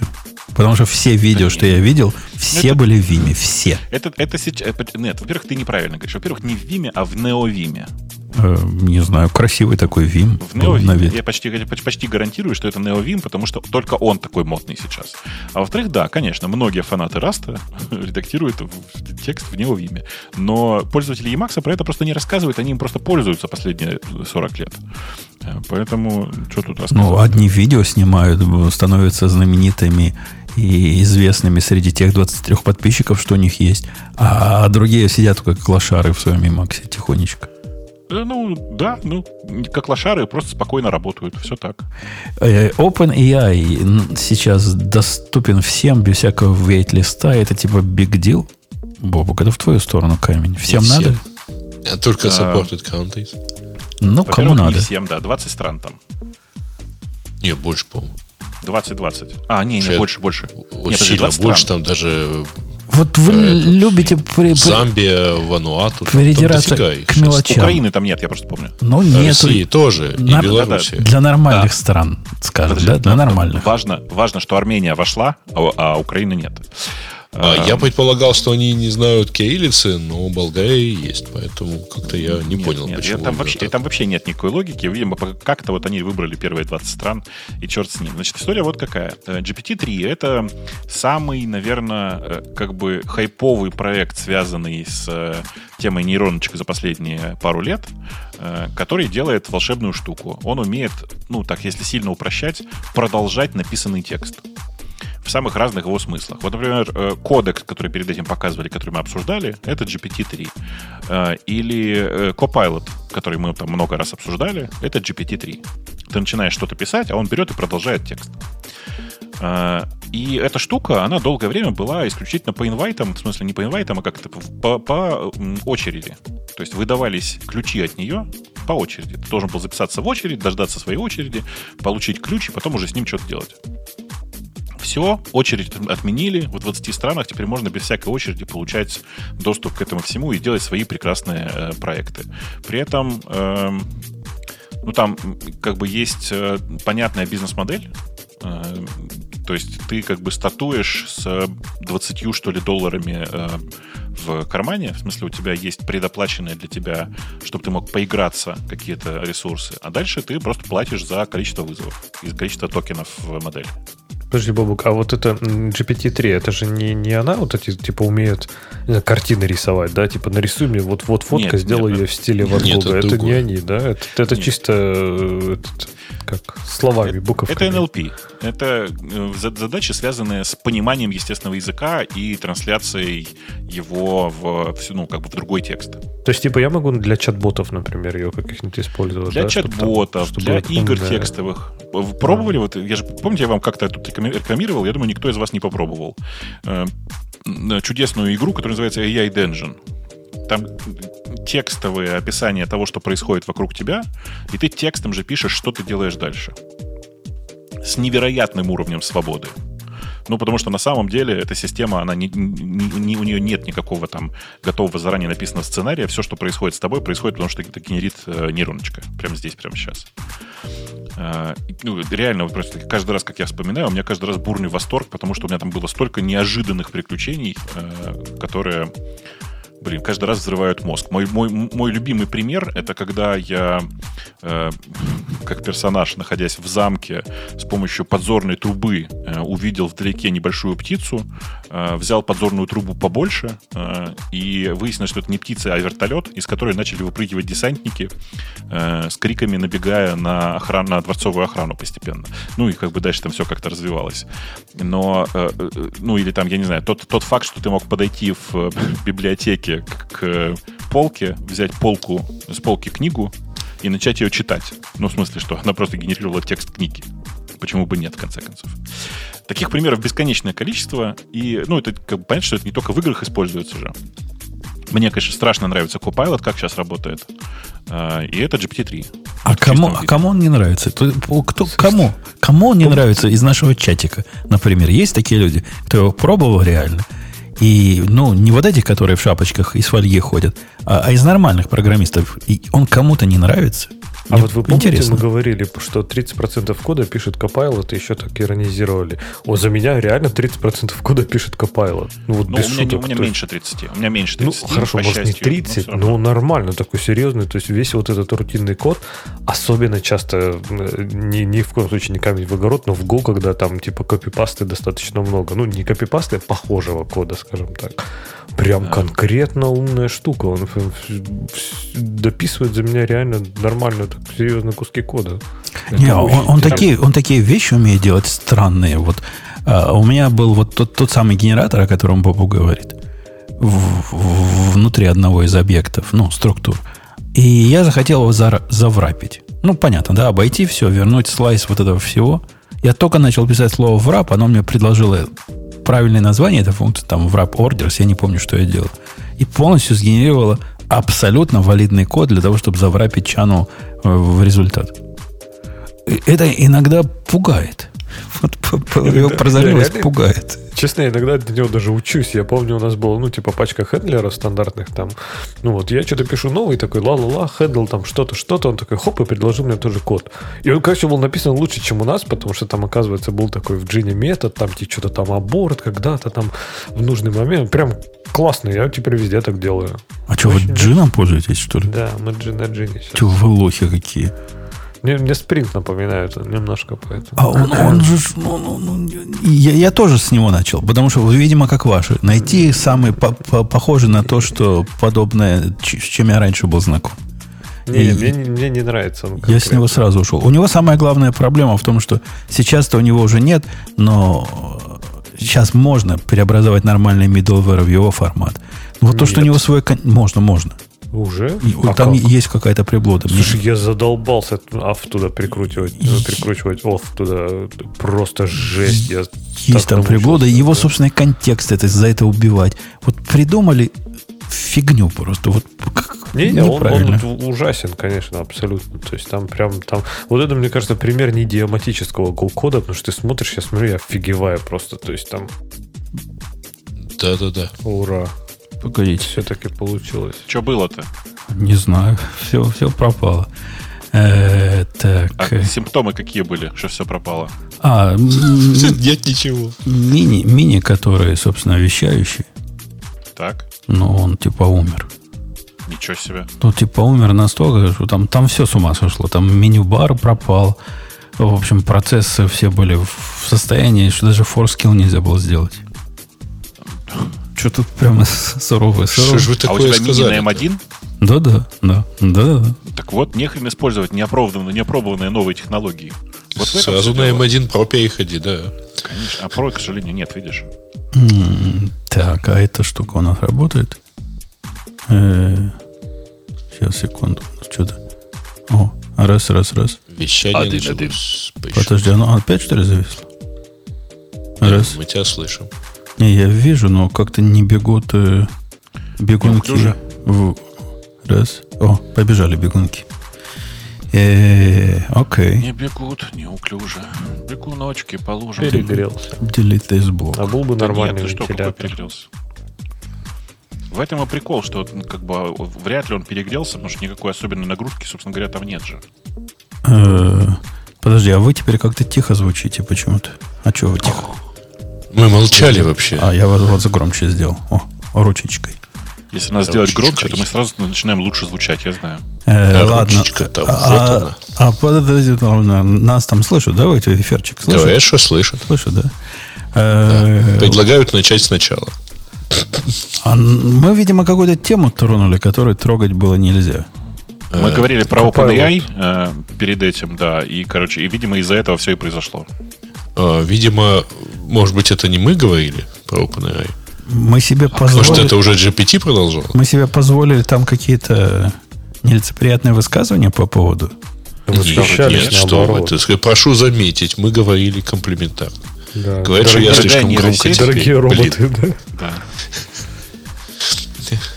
Э, роботы, мы были за тебя, за вас, за вас. С самого, самого начала, начала мы были вообще. Мы с против детства этих мешков с мясом, за роботов. Вот это все, да. Э, ладно, вроде, вроде бы все, все, все наладилось. Все наладилось. А, мы остановились, Джин ругали. Грей слишком громко, но это нормально, его всегда слишком громко. Его всегда я, там, слишком я еще сейчас джин... будет слишком много, я чувствую. Я там про джину, по, по джину прошелся так хорошо, а оказывается, никто меня не слышал. Никто не узнает. Но мы с тобой согласны, что это не наш выбор. Не, не. Это, это как Грей, он... Грею бы, наверное, понравилось. Подозреваю. Он, он, он у меня следующий на выход. Не Грей в смысле, а Джин. Давай я Грею сделаю минус 2 децибела, чтобы не, не кричал. Надо мне делать, я сейчас себя сделаю, не переживайте. Не надо я сам. Хорошо же слышно, нет? Но он действительно как, покрикивал. Покрикивал. Ага. Э, ладно. Лучше тогда я его верну. Так, э, ну что, я не помню, на какой теме вы были. OpenAI мы поздравили с выходом.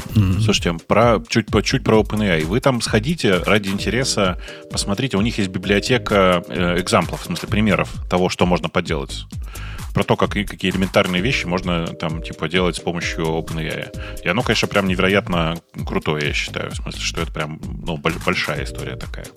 А в начале этого обсуждения эм, просто спрашивали у меня, что, что, что имел в виду Леша. Леша имел в виду такой проект, который назывался Дали, э, который умеет по тексту рисовать картинки. Он называется DAL-E. Э, это под мно, как, над мно, нет, как это. Это GPT-3 based система генерации картинок. Но на том API, который сейчас предоставляется, вы такую сделать не сможете. Ну, я, я помню, что там, по-моему, GPT-3 мелькало. Вот, видимо, там внутри GPT-3 просто его результатом являются не результат, результирующим э, как бы материалом становится не текст, а картинка. А здесь тот, тот API, который открыт, он чисто для текстов. Э, ну, ок. Ок, я считаю. А сколько, насколько дорого оно стоит вообще? Слушай, оно человеческих денег стоит. Там, типа, весь запрос, ну, там все считается в количестве токенов в том тексте, который ты предполагаешь. И там какие-то человеческие деньги. Ну, то есть там, типа, сотые цента за, за токен. За, за слово, условно говоря. Ага. Ну, в общем, не страшно. Оно совершенно не страшно и умеет волшебные вещи. Например, то, что тебе должно очень понравиться, Жень. Это, смотри, ты берешь, короче, э, текст со страницы, например, из твоего юкипера.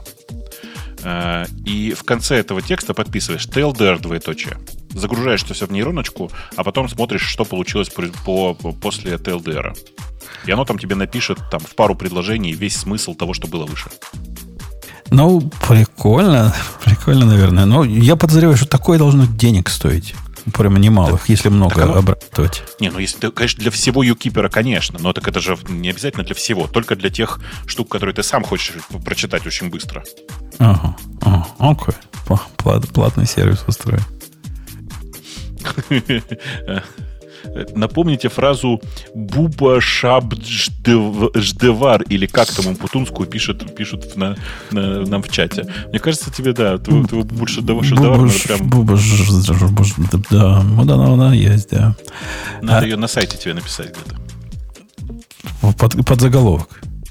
Ну да. Там, типа сайт Том Путуна в скобочках Буба Шельдовар. Конечно. Оно, оно, годно будет.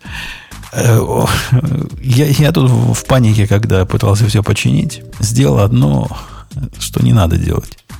А именно попытался к Mac Mini, а он иногда не загружается, когда клавиатура к нему не подключена. Тоже известно. Вот безголовый, есть у него проблемы. И я судорожно пытался воткнуть клавиатуру в USB-C, который, он же в, в клавиатуре со флексом, знаешь, какая проблема есть, да? Можно не так воткнуть немножко. Ну. И от этого уже не первый раз у меня все ее сеттинги сбросились в родные. Теперь у меня клавиатура как прямо из, из коробки новенькая. Все вот по умолчанию. Так подожди, ты через VIA настраивал, что ли? Через VIA настраивал, да. Ну, так это же понятно. И, разумеется, не делал сейф. Какой сейф? Ну, а, сейф, можно сейф Mickey Map сделать. Ну, сделаю в следующий раз. Но вот уже, уже, уже два, раза, два раза не сделал. Но мне несложно перестроить. Я помню, что у меня где. И, то, есть, я вижу, что у меня тут не Антахом. Но все равно досадно. А почему, Бобок, это VIA специфик? В чем, собственно, он разве его не прошивает, что ли? Че, че не так? VIA просто... Э, VIA при, короче, некоторых, при некоторых ситуациях VIA ресетит клавиатуру в дефолтное состояние. И э, настройки, которые ты прописал через VIA, они сохраняются. А ну, если это у тебя все настройки были бы прошиты, именно в прошивке лежали, то такой проблемы бы не было.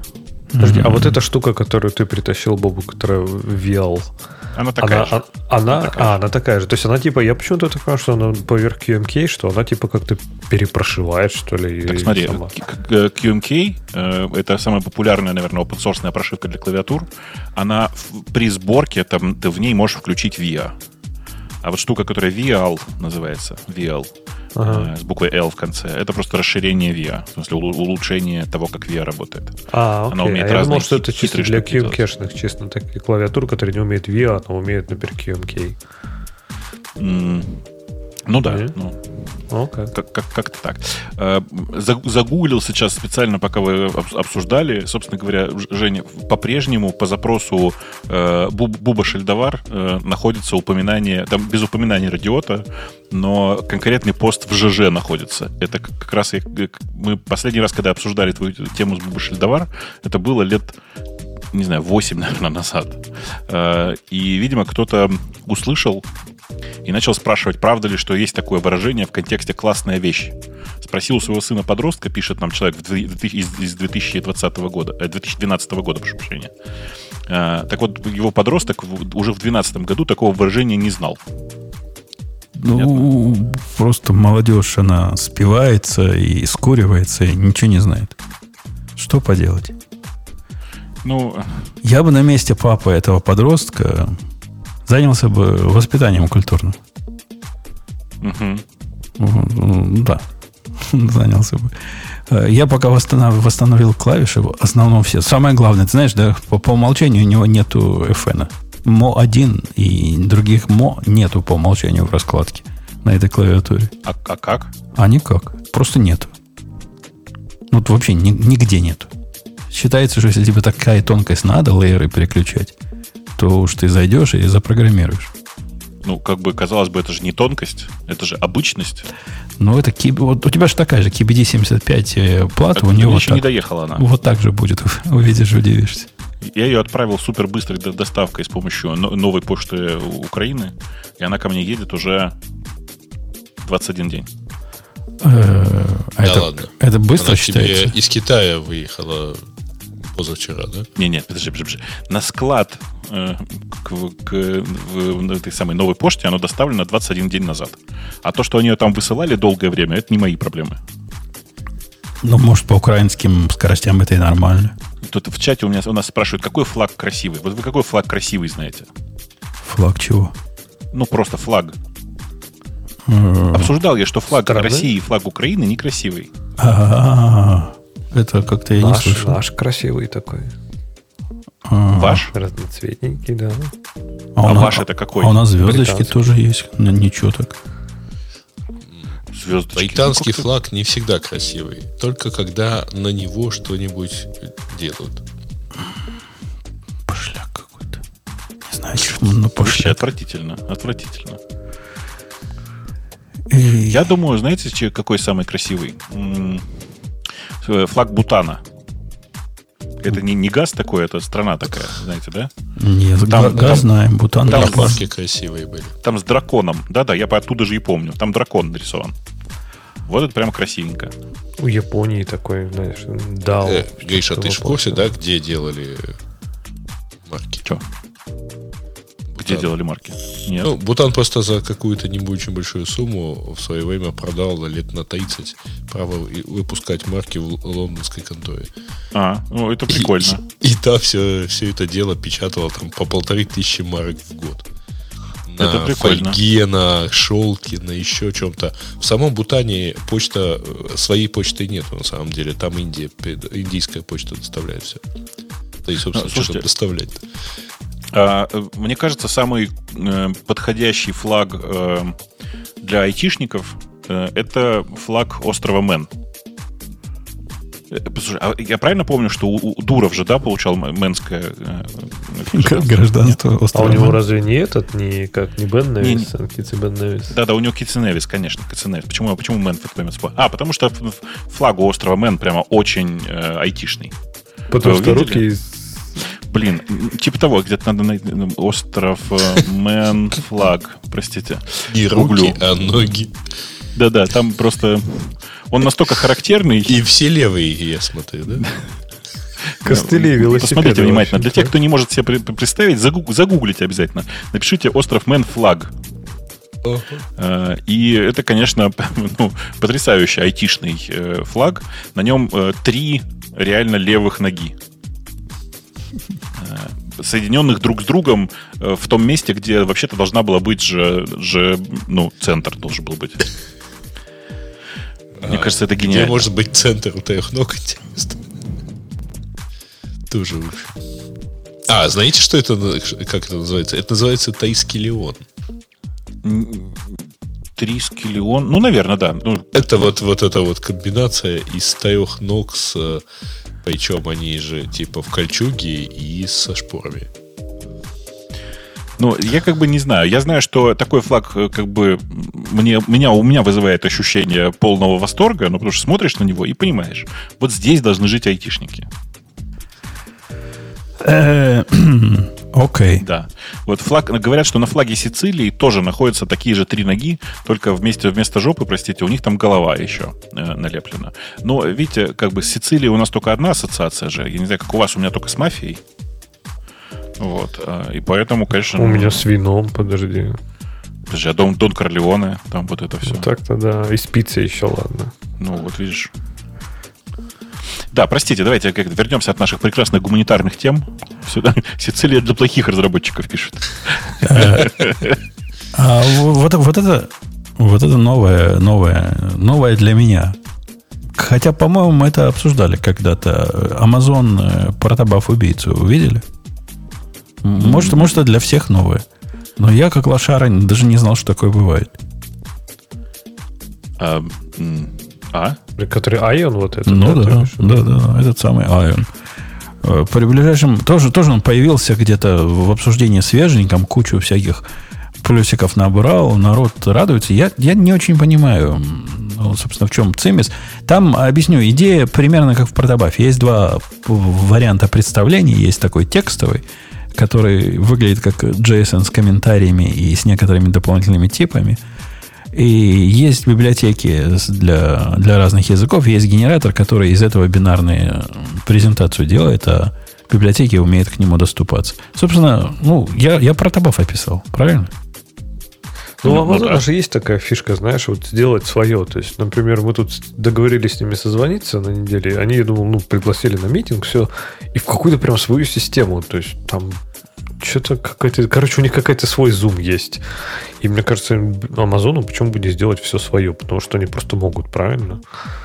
То есть, ну, ну, зачем, вот... зачем этот мерзкий гугловский Нет, ну, подождите, смотрите, у них, э, у этого формата, который, про который я читаю сейчас, который называется Amazon э, Iron, видимо, э, есть большой плюс. Это текстовый формат. А протобаф из чего, по-твоему, сделан? А ты в него внутрь заглядывал когда-нибудь? А это тоже компилируется в бинарный вид? А, ладно, хорошо, один-один. Вот это один в один такой же. Просто тот сделан, ну, я не знаю, на, на, на, на базе чего, а этот типа немножко расширенный JSON. Если посмотреть на файлы, они реально на JSON похожи. Но вот они namespace такие странные добавили. То есть можно каждому полю метаспецификацию дописать. А так, ну, очень на JSON похоже. Да. Так, а ты понимаешь, Жум, потому что мы не сможем его использовать. А нет, есть, смотри, Go есть у них в списке. Я есть, конечно. Его, да. Я удивился, что там, да, что Go нет. Ну ладно. Ну ладно. Там, знаете, что интересно? В этом проекте интересно две вещи. Вещь номер один – это то, что есть еще какая-то ion-схема, прямо ion-схема, видите, да? Валидировать, есть, типа, типа? Ну да, для того, чтобы валидировать это все хозяйство. Э, а второе, это оцените. Вообще-то вся эта фигня находится на очень интересном домене. Вы домен-то оценили?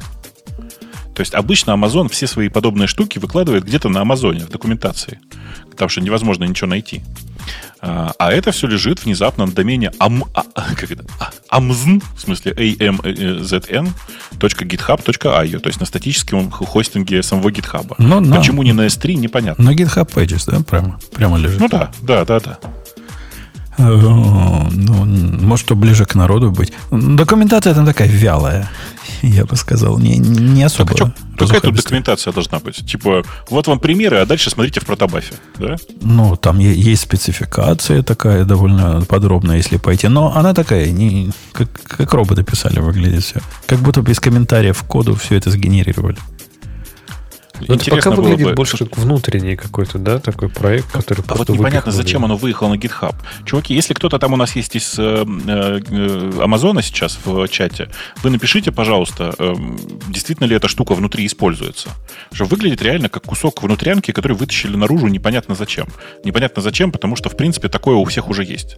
В смысле, непонятно, почему... Там, там в копирайт внизу видел какой? 2009-2021. Может, это старая какая-то штука, которую вот разрешили выложить? Может быть, но мне кажется, что это не новый проект. На самом деле можно посмотреть, наверное, на GitHub. В смысле, у них же наверняка есть GitHub вокруг этого всего. А, и увидеть там, типа, как, какие репозитории, вот я смотрю. Наверняка это старый проект. Да, три года назад, четыре года назад. Так что это прям старый проект. Звездочек, конечно, у этого всего прям практически нет. Буян, Буян. Да. Да, ну, видимо, они начали документацию выкладывать, и поэтому оно все всплыло. Потому что в последних обновленных у, у Amazon вот Ion как раз и есть в списке Ion документация. Не, ну вот если его сравнивать с протобафом до третьей версии, может быть, они в ответ на вторую версию протобафа это сделали. Там типа практически вообще никаких не было. Ни таймстемпов, ничего такого. Возможно, это был ответ на вторую версию протобафа, а теперь в третьей все это уже тоже есть. И если кто-то может объяснить, в чем, собственно, весь цимис вот этого Айона, и почему его использовать надо вместо протобафа, вы, вы дайте знать. Мне, мне чисто любопытно. Может, кто пользовался и кто понимает, зачем оно надо. Слушай, ну оно выглядит как примерно как, не знаю, как трифт какой-нибудь. Трифт, ну, Трифт, Message Pack, там таких миллион есть. Capt Pro, то... Ну, подожди, Capt Pro, то он без, без валидации. Ну, ну, ок. максимально, про, про максимальную скорость. Ну да, типа... Авро, да, Авро тоже упоминает. Авро, да. Авро, да, да, да, да. Да, похоже, похоже. А вы кто-нибудь, кстати, с Сибором пользовались? С сбором, который Concise Binary Object Representation? Тоже такой один из бинарных форматов. Очень часто эти за него в мире арсокетов за него топят. Пошел, пошел смотреть у себя и обнаружил, что да, у меня есть он где-то. Есть, да. Там, да, скорее всего, как и некоторые внешние любят его притащить. Ничего такой, кстати, формат тоже. Ну, такой, да. Типа он меня... Один, один из, наверное, да. Но... Забавно, забавно, что у меня э, это, вся, это все используется в, в, в единственном месте. Я там его сразу преобразую в JSON, а дальше уже с ним что-то делаю. Э, не знаю почему. Как же бинарный. Как животное просто. Это вообще отвратительно. Отвратительно. Слушайте, а расскажите мне, вот откуда взялась вот эта дурацкая привычка в компилируемых языках работать с э, JSON непосредственно сразу мапя его на, э, ну, типа на, на реальные структуры? Нафига? На реальные, в отличие от чего?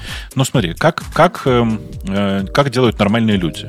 Они JSON воспринимают как древовидную структуру, с которой работают. Ну, это, это я, я понял, о чем ты говоришь. Во-первых, можно и так. Есть JSON-парсеры, э, которые позволяют смотреть на него как на дерево и доставать то, что надо. На да, практике это совсем плохая идея.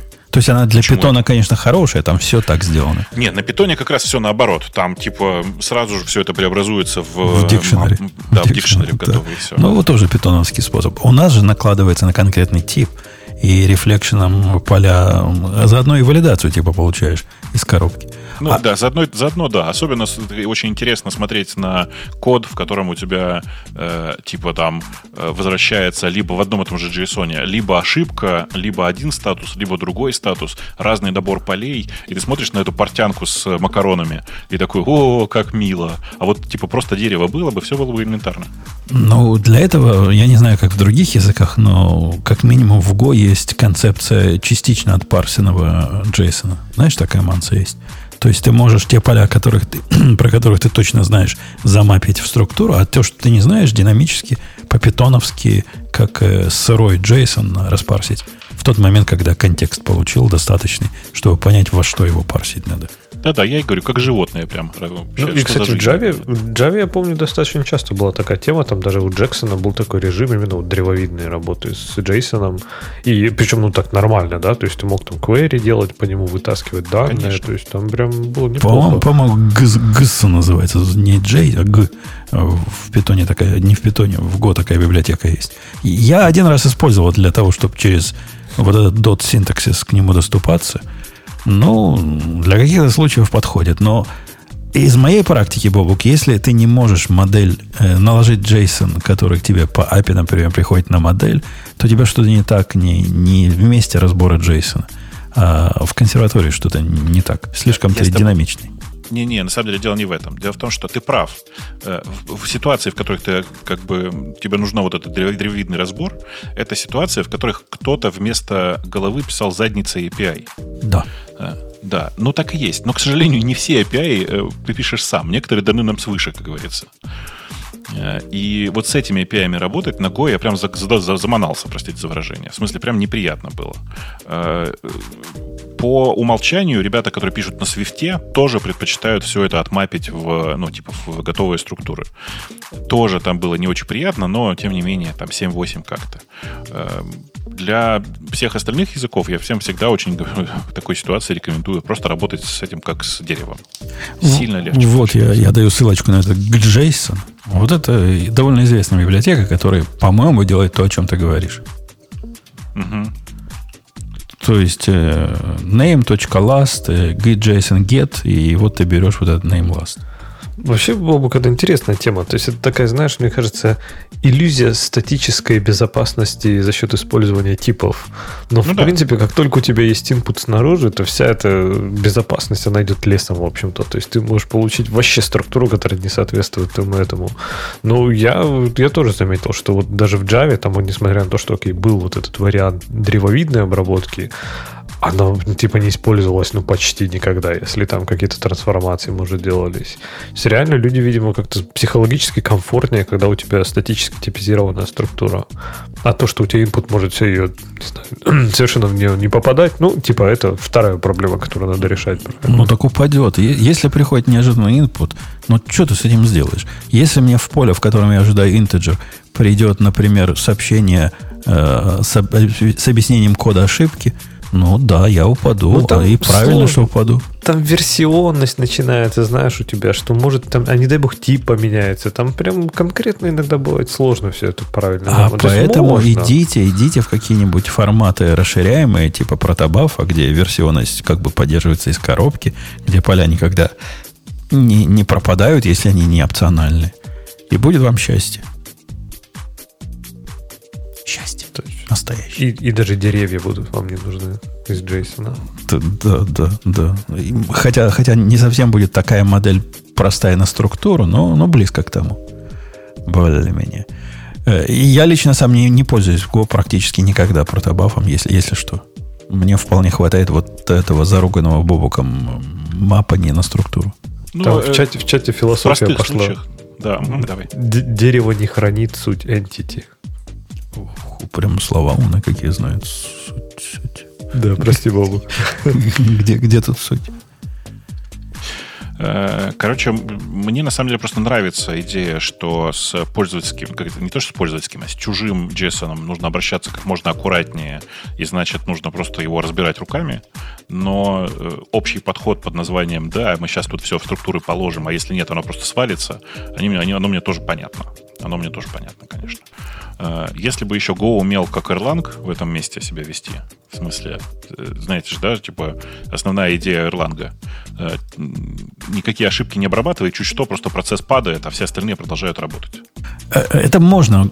Я пытался из Go в свое время сделать Erlang. Это вот то, что Леха говорит, не идиоматический код, и это очень плохая идея не в техническом смысле. В техническом смысле замечательно можно все это накрутить вокруг, и особых даже проблем нет, везде паниковать. Однако, с точки зрения вот того, за что мы любим Go, именно за понятность flow, это полностью убивает идею понятности flow, когда у тебя программа может выйти в 75 местах и супервизором подняться и починиться и возродиться. Это, это ад какой-то. У меня да, конечно, было, конечно, было одно такое. Erlang это в этом месте анти-Go. В смысле, Go, Go это анти-Erlang по моменту как бы, своей работы. В смысле, по принципу появления, я бы так сказал. Спрашивают, почему у нас второй гиковский выпуск в месяц. А мы сколько хотим, столько себе и позволяем. Мы можем хоть 5 выпусков в месяц, если месяц подходящий. 5 месяцев, 5, 5 выпусков в месяц. Мне кажется, что в смысле, нет, не месяц подходящий с выпусков будет, если недель будет достаточное количество. Ну да, да. Есть такие месяцы, где 4 умножить на 5, сколько будет? 7, 7 на 5. А физически это невозможно, подожди. Ну, вообще, когда у нас ограничение внешнего мира? Тоже верно. Ну, в возможно. Будет... Кстати, возможно. Знаете, когда? А как? А, что воскресенье было, да, наверное? Перевод времени, что был. А. Вот видите, вот, вот как раз когда такое будет, мы в этом месяце все гиковские запендюрим. 5 гиковских, да, Ну, в крайнем случае будет 36 марта, например. Что тоже нас не удивит. Э, ладно, что у нас со временем? Не, времени еще мало, судя по тому, что пауза у нас была и всего два часа на приборе. Кстати, у меня основная запись уже не ведется, потому что я забил, у меня только резервная ведется. Может быть, локалхост обсудим. Он станет меньше. Это, это из серии «А Израиль». Ну, давайте я выберу эту самую... Я выбрал. Выбрал, да?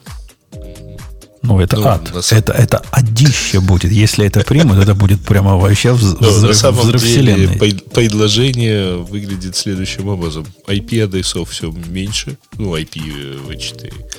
И поэтому давайте-ка мы вырежем из э, большой сетки 127 э, слэш 8, то есть от 127 3.0 до вот самого последнего, давайте-ка мы эм, оставим только 127 э, слэш 16. А, а все остальное будем транслировать э, в мир. Ну, то есть дадим возможность использовать дофига на самом деле адресов получается. Но это же насколько глубоко оно все не, во- Во-первых, у меня сразу предложение, почему, собственно, слэш 16, почему не слэш 24 сразу делать? Кому надо 65 э, тысяч локальных? 255 хватит всем, правильно? 256. 256, да. Хватит всем, это раз. Во-вторых, э, сломают, а 10, сломаются... 10 слэш 8 тоже, по идее, можно освободить. Мне, мне интересно, какие э, любопытные сломания от этого произойдут. Слушай, это mm-hmm. в куче мест сломается. У меня в куче мест проверяется только, как бы, только этот кусок актета, причем проверяется битмаской. Э, и, ну, типа, странная вообще идея. Э, это же сколько, в, сколько, в скольком количестве мест мне все поменять придется. Да-да, я, я просто пытаюсь представить, как, где оно интересно может. А, интересно в том смысле, что проблемы с безопасностью, ну, наверняка в многих местах начнутся, где ты маской считаешь этот адрес доверенным, правильно? А теперь это снаружи пришло. То есть с безопасностью будут э, WTF разнообразные. Да, а представляете, если у кого... Ну, как же, в обратную сторону, что же может работать? В обратную сторону, когда ты на 127... Ну, когда ты считаешь, что раз, это у тебя 2, внешний адрес, а это у тебя вирус поднимает локально. Э, э, не понял. Не понял. Не понял, как оно. Ты, ты, тут, ты когда считаешь внутренний, тут же наоборот пойдет. Ты что считал до этого внутренним, а теперь оно стало внешним. Вот ты, ты кому-нибудь... Правильно, свои... смотри, у тебя какой-то софт не, не, не угонится за этим, условно говоря, в сети, и будет считать, что это у тебя внутренний адрес. Ну, а какой софт? Не, вот серьезно говоря, есть живые люди, которые, э, которые используют 127, например, 35 30 э, подсетку, вот такую в какой-то в каких-то реальных при, ага. жизни. То есть это у тебя стадия понятия пошла. Не, не, я, да, я, да. я пытаюсь представить себя, где, где кто. Я, я никогда так лично не делал. В смысле? Как, как конкретно ты не делал? Ну, я не делал для использования лубек какие-нибудь штуки в каких-то странных 127 подсетях я не делал. В смысле, у тебя никогда не было 127, 127, 127, 127? А зачем ты вообще живешь? Не, вот так было, да. Вот как ты сказал. Ну, а я о чем? Ну, 127 раз, два, три никогда не было. У, у меня есть, например, роутер, который живет на 128, 127, 60, 60, 60. Я не знаю зачем. У него такой дефолтный э, вариант. Чем-то, э, чем-то ваши варианты напоминают э, старый э, фистеховский анекдот про э, по-моему, 457 или 497 маршрутов долгопроводом. Не, ну, серьезно говоря, все это плохая идея, да? Ну, вот реально ну, конечно. Идея. Ну, в смысле, это, это, это штука, которая фундаментально меняет э, ну, многие прям фундаментальные штуки в э, текущих сетях. И ну, не только в текущей ситуации, здесь же вопрос безопасности действительно возникает. Потому что, во-первых, э, эта штука, ну, вообще история про то, что все, что начинается со 127, это, это loopback. Э, это для многих э, метод работать с privacy. Если сейчас это исправлять, то ошибки начнутся на уровне, первое, операционных систем, потому что там обязательно где-нибудь тоже что-нибудь захардкоженное, все уже про это забыли, на уровне рабочего софта, причем фундаментально рабочего софта, который не менялся 20 лет, например.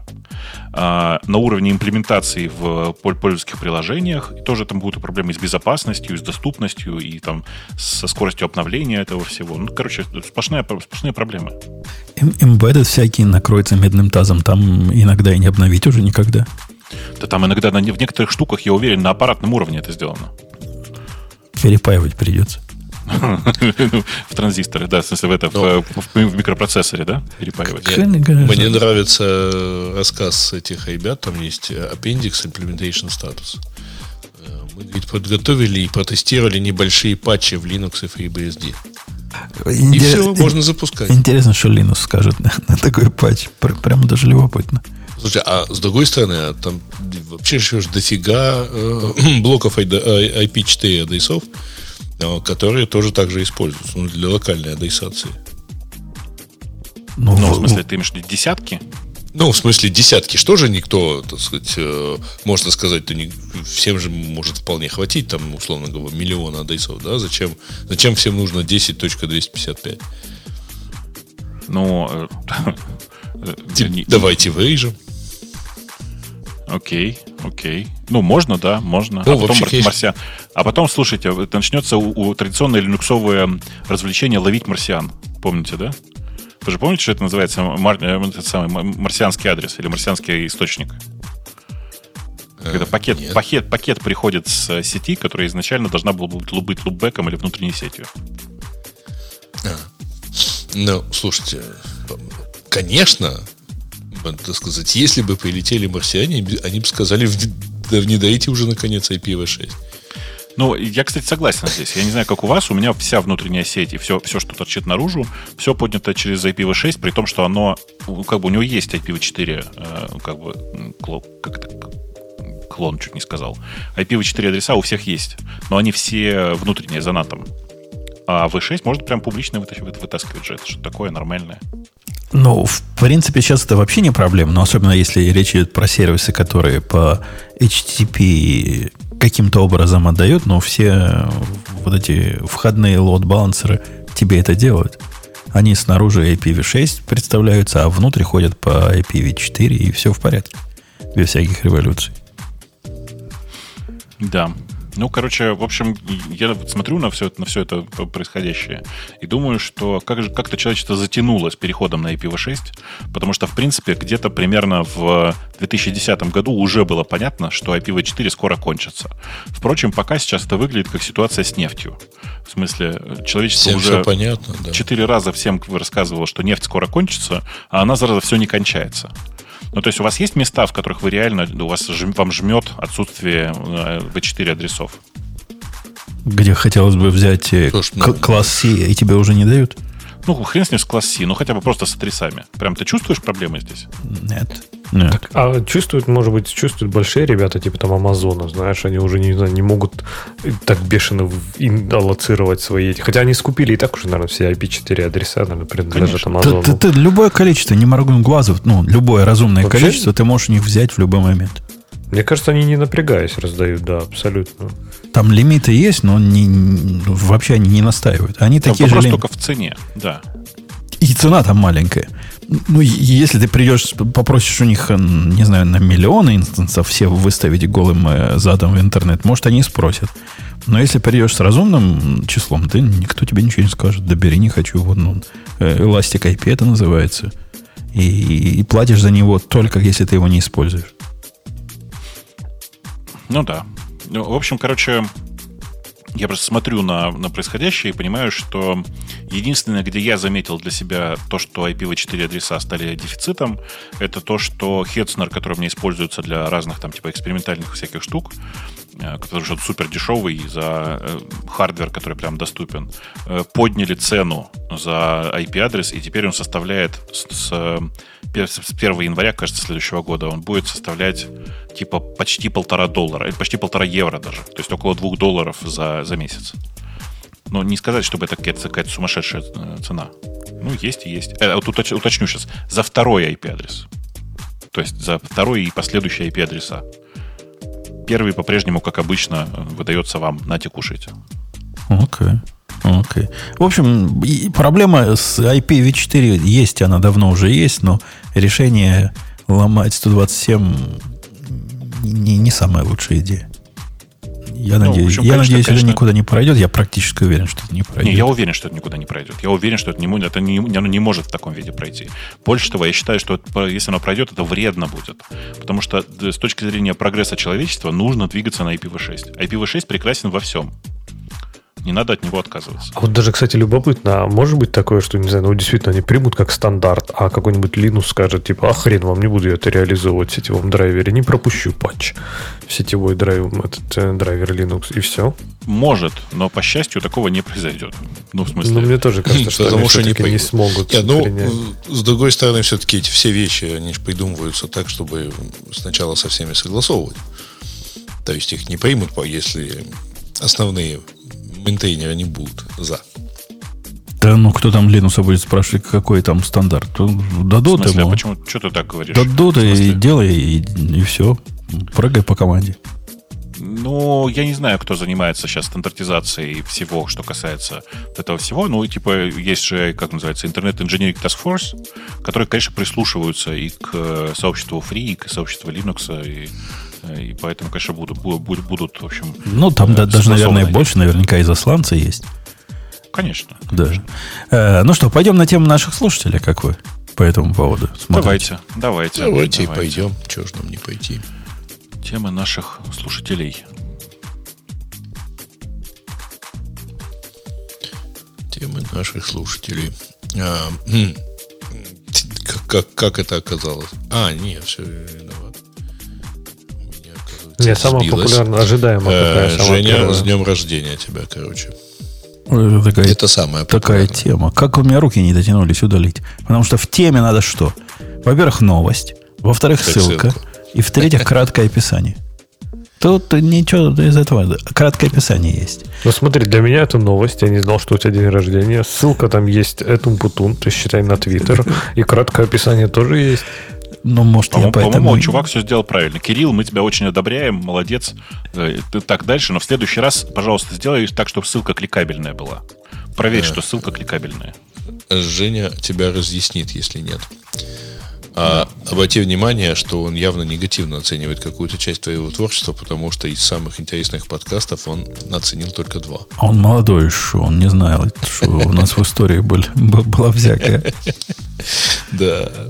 Э, так, э, в версии GIT 2.34 увеличили скорость слияния в 9000 плюс раз, включив новую статью слияния от по умолчанию.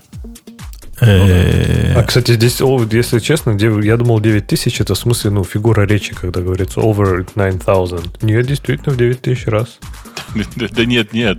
Это оно там и используется именно в таком формате. В смысле, ты, ты видел вообще сам, сам э, пост? Да, видел, но они прям ну, в тексте пишут. Конечно. конечно смысле, 9 ты просто повелся на то, что они смайлик не поставили, да? Нет, а, у них, у них реально в тесте там местами получается 10, типа, x 10, x 10 тысяч раз. Э, но написали они специально over 9000. Угу. Окей. Ну окей. То есть я правильно уловил тогда. Да-да, там такая тонкая ирония. Просто только, видишь, ты просто из Великобритании, только там понятно. Вот. Но в целом, да, конечно. Это прям э, удивительно, что чуваки так тонко иронизируют в блоге GitHub на, на эту тему. Подождите, она теперь дефолт стратегия мерджа прямо в гите, вот, вот в свеженьком, да? Да. 2.34? Да, но у тебя везде, где ты использовал мерч, уже поставлено, скорее всего, что-то другое. Э, а они же заставляли выбирать, да? Конечно. Была какая-то манса. Они okay. сейчас заставляют. Okay. Но просто типа там они пишут такую нотификацию о том, что ты давай это, выбери себе какую-то стратегию. А скорость мерджа, она, видимо, для монорепа сильно, сильно больно. А, ну, для монорепы, оно как, собственно, вот эти 10 тысяч раз э, разница, это как раз в первую очередь для, для монорепов, да. Э, для фанатов монореп. Э, а в остальном, ну, типа, тоже много где бывает же. Бывает же, что ты делаешь такой сложный комит в большом репозитории и получаешь э, очень большой сложный change set. Что тут удивительного? Я чаще нападаю на другое, за которое, по-моему, наших коллег из JetBrains надо пожурить. Попытался мягкое слово, чтобы не быть этим токсичным. В, в ID есть такое прелестное, это даже не баг, это особенность. которая выглядит таким образом. Монтейнеры проектов open source наверняка знают эту боль. Если у вас есть э, на GitHub форки и пиар, э, которые вы уже приняли, а после этого автор свой репозиторий с форком удаляет, и все это у вас уже закачано, все, все эти, как они называются, оригины – известна ваша идея, догадайтесь, что будет идея делать, когда пропадет э, репозиторий, который у вас там закачан. Что, что идея на это сделает? Что она скажет? Начнет все дико переиндексировать. Нет, еще хуже. Она тихонечко пытается ломиться вот в этот э, Origin, которого уже нет. И, судя по всему, там тайм-аут то ли 30 секунд, то ли минута. Оно будет это делать долго. Просто очень долго. И ты сидишь, смотришь, он говорит, синхронайзинг, синхронайзинг. Никаких сообщений об ошибках в результате не будет. И пока вы руками не пойдете, не почистите все, все свои далекие головы, то он так и будет тормозить и глючить. Это почти вон из профессии. Да, Слушай, э, кстати, знаете, я тут что-то внезапно вспомнил э, совершенно в другую тему, хотя бы немножко в параллельную. Э, у меня тут, значит, чуваки на работе задумали написать некоторое количество э, текстов, которые про то, как э, должны жить разработчики и разные другие ребята в э, компании. Но в первую очередь, конечно, разработчики. Ну, типа там, там всякие разные э, техни... не технические штуки. И они сначала пытались, значит, все это делать, знаешь, в Вики, там, в Confluence, еще где-то, потом плюнули и просто начали как нормальные делать Markdown в, ну, в Git. И через какое-то время, значит, мы с ними это обсуждаем, и один из них говорит там, типа, ой, слушай, так это же классно мы придумали, сейчас ни один менеджер там ничего не поправит. Говорю, не хочу расстраивать, но у вас там GitLab. В том смысле, что прямо там же есть кнопочка Edit.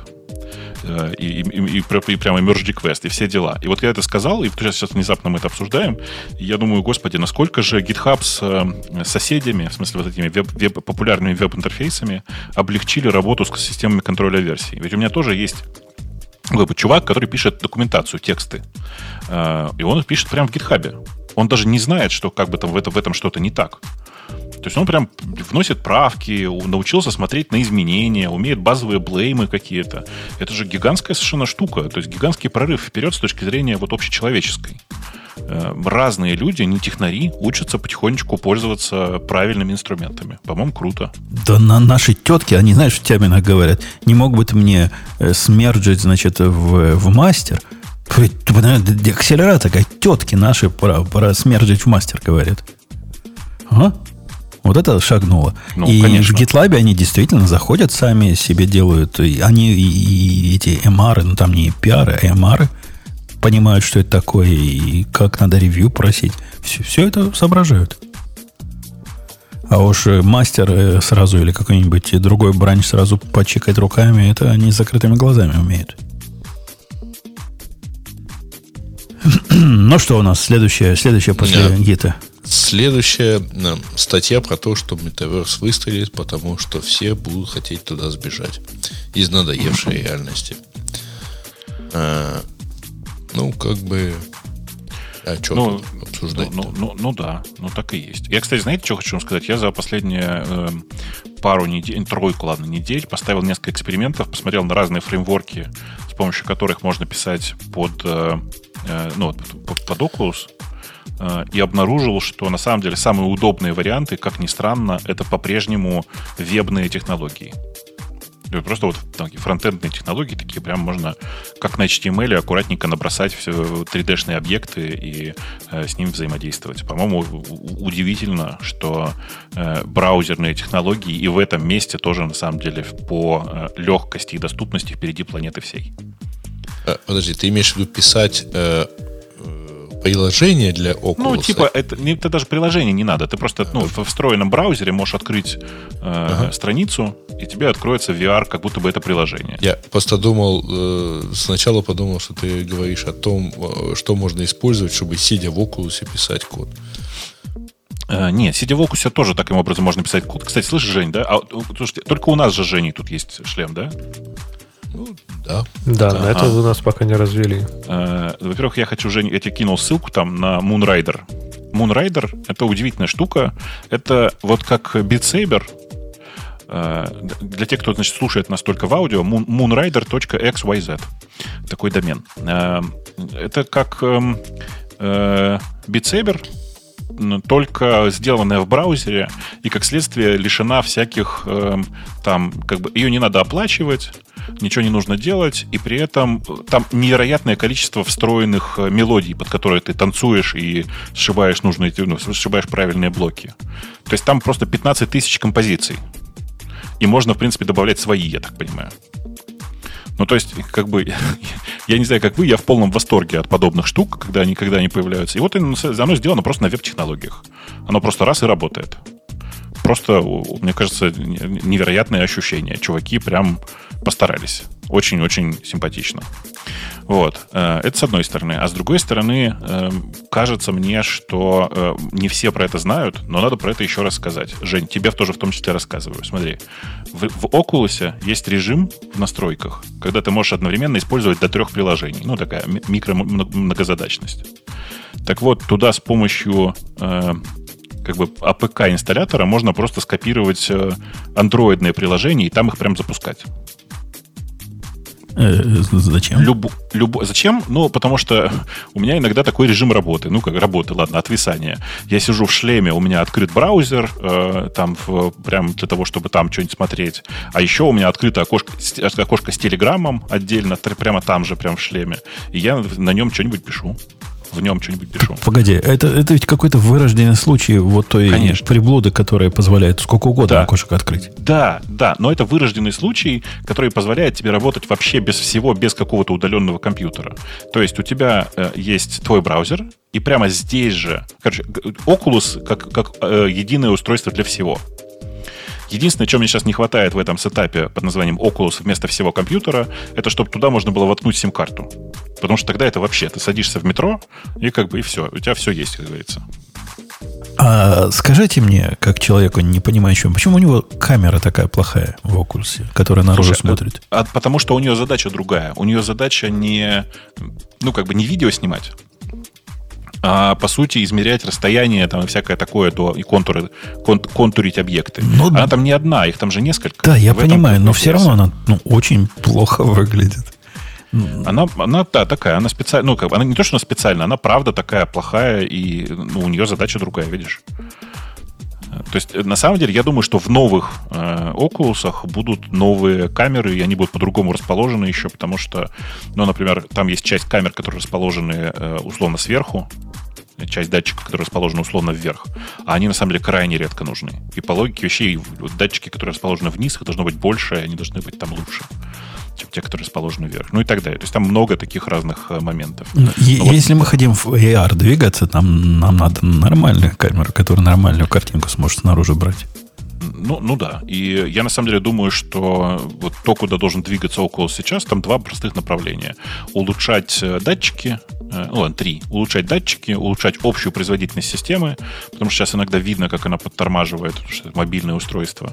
Э, и, понятное дело, улучшать глаза, в смысле улучшать камеру. Потому что сейчас она не очень... Не камеру, наоборот, в смысле, как называется? Экраны, в общем. Их мне немножечко не хватает. Вот типа все сделать всего в два раза получше, и там реально в этом метаверсе можно будет уже жить, просто вообще не, не вылазя оттуда. Два раза прям это достижимая история. Я думаю, что это в течение ближайших пары лет произойдет. И я, я в нем пару раз сидел, вот как в, в кинотеатре смотрел Netflix, поскольку там Apple, Apple TV, по-моему, все еще нету, да? Я нету, не нашел, нету. во всяком случае, нету. как. Но и... ты же, ты же, Жень, Жень, мы с тобой обсуждали. В браузере можно открыть. Ну да, в браузере можно открыть, ты мне рассказывал. Ну, хорошо, забываешь через, не знаю, 15 минут, что ты сидишь в шлеме в этом. И эффект такой хороший присутствие получается. А, IMAX деле... или хуже? Ну, там, большой. Там редактируется размер, но он большой, да. И, кстати, очень прикольно, что э, Сережа, кстати, мне кажется, должен порадоваться. Чуваки из Мегуго сделали тоже приложение с э, можно смотреть Мегуго в, в Oculus. А у меня и подписки нету на них. Ну, так понятное дело, да. да. Эм, что я хотел сказать? А, еще хотел сказать, что есть куча разных, на самом деле, просмотрчиков. И вот Netflix, это же ты просто стримишь с э, Netflix самого. Но если у тебя есть локальные файлы, то есть, э, блин, как он называется? Sky, Sky, э, Oculus Quest. Господи, господи. Короче, видеоплеер, плеер, который начинается со слов Sky. Со слова Sky. И он прямо офигенный еще тем, что у него другое, ну, может, другое окружение создавать. В Netflix ты всегда живешь в этой своей комнатушечке, условно говоря, где у тебя большой экран. А я, например, начал смотреть э, фильмы, которые я специально отдельно скачиваю, э, в шлеме, сидя на краю кратера на Луне. Знаешь, ты сидишь на краю кратера, справа от тебя стоит луноход, который, не луноход, в смысле, а этот посадочный модуль с Аполлона, э, который так и не нашли, как известно. И ты сидишь на огромном экране посреди кратера, смотришь э, киношечку. Погружение прям потрясающее. Извращенец. Я такой. Да. Э, что дальше у нас, Грей? А, дальше у нас э, какая-то история про удаление NPM модулей. Слушайте, простите, я не могу успокоиться. У нас чат такой чудесный. Мы сегодня про это ничего не говорили. У нас есть чат, находится в Телеграме, очень легко, легко находится по радио минус Ти пробел чат. И там сейчас фраза такая вокруг этого обсуждения. А телевизор я зря покупал за 3000. И, и ответ комментарий. Телевизор? Не 17 же век на дворе, вы чего? Согласен. Да, что, по вечер смотреть на телевизор. Ну, что вы в самом деле?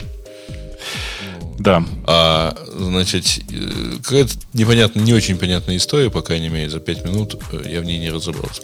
А, Тебя значит, формула, формула напрягла, да, я так понимаю? Нет, нет, я просто пытаюсь понять. Он, короче, хочет заплатить людям за то, что они удалят NPM-модуль. Ну, вообще, э, мы много раз уже обсуждали всякие уязвимости, с, связанные с NPM. А, точнее, со, связанные с, не только с NPM, но вообще там с модулями на любой чих. А здесь у него предложение, как посчитать. И типа, сколько надо заплатить чтобы ты нафиг, так сказать, забрал свой модуль и ушел с ним. Так, а у него нету какого-то условия, сколько там, через сколько он выплатит? То есть, не знаю, типа, я удалю, он заплатит, я верну его просто, да и все. Да, да нет, он, типа, говорит, что он точно заплатит, это небольшая проблема, и я верю, что он реально заплатит, потому что вы дочитаете самое, самое нижнее. Э, то есть, типа, я как бы заплачу не больше, чем тысячу долларов. Всего. Ну, the reward is capped at, at, thousand. Не, мне кажется, не всего, а за, каждый, за каждый. За каждый, за каждый. да. То есть, зарабатывая, а. заработать ты это много, ты все равно не сможешь. А вы кликни, кликните ссылку. Это типа, что вы, вы готовы внизу, ага, да. Понятно. Это, это да. сатира. Ну, как бы, жаль, жаль.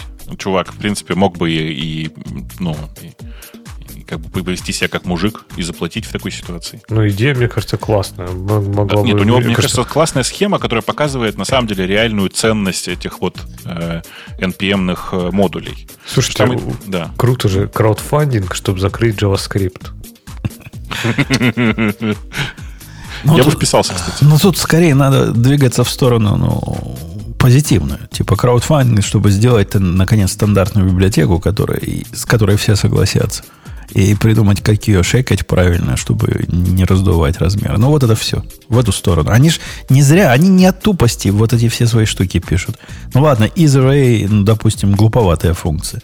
Но вот даже э, какая-то казалась простой, какой-то не, про нечетный номер тоже было просто. А вот это номер или не номер, да, is number, она там, на удивление, нетривиальная оказалась. Да блин, есть куча разных функций, которые нетривиальные. Лефтпад вспоминаются всегда в такой ситуации. Но реально, вот тот ад и Израиль, в который сейчас превратилось все, что касается э, пэкэджинга модулей в скриптовых языках, это просто ужас. Что в питоне, что в JavaScript, что в Ruby, везде. Это прям трэш какой-то. Иде, идея микро, микробиблиотек, она чревата боком. Ну да. Чревато. Я согласен. Особенно, когда зависимости между ними, когда они себя э, оплодотворяют, так кросс, то, то да. Ужас, ужас. Ужас, ужас. Э, ладно, чего дальше у нас?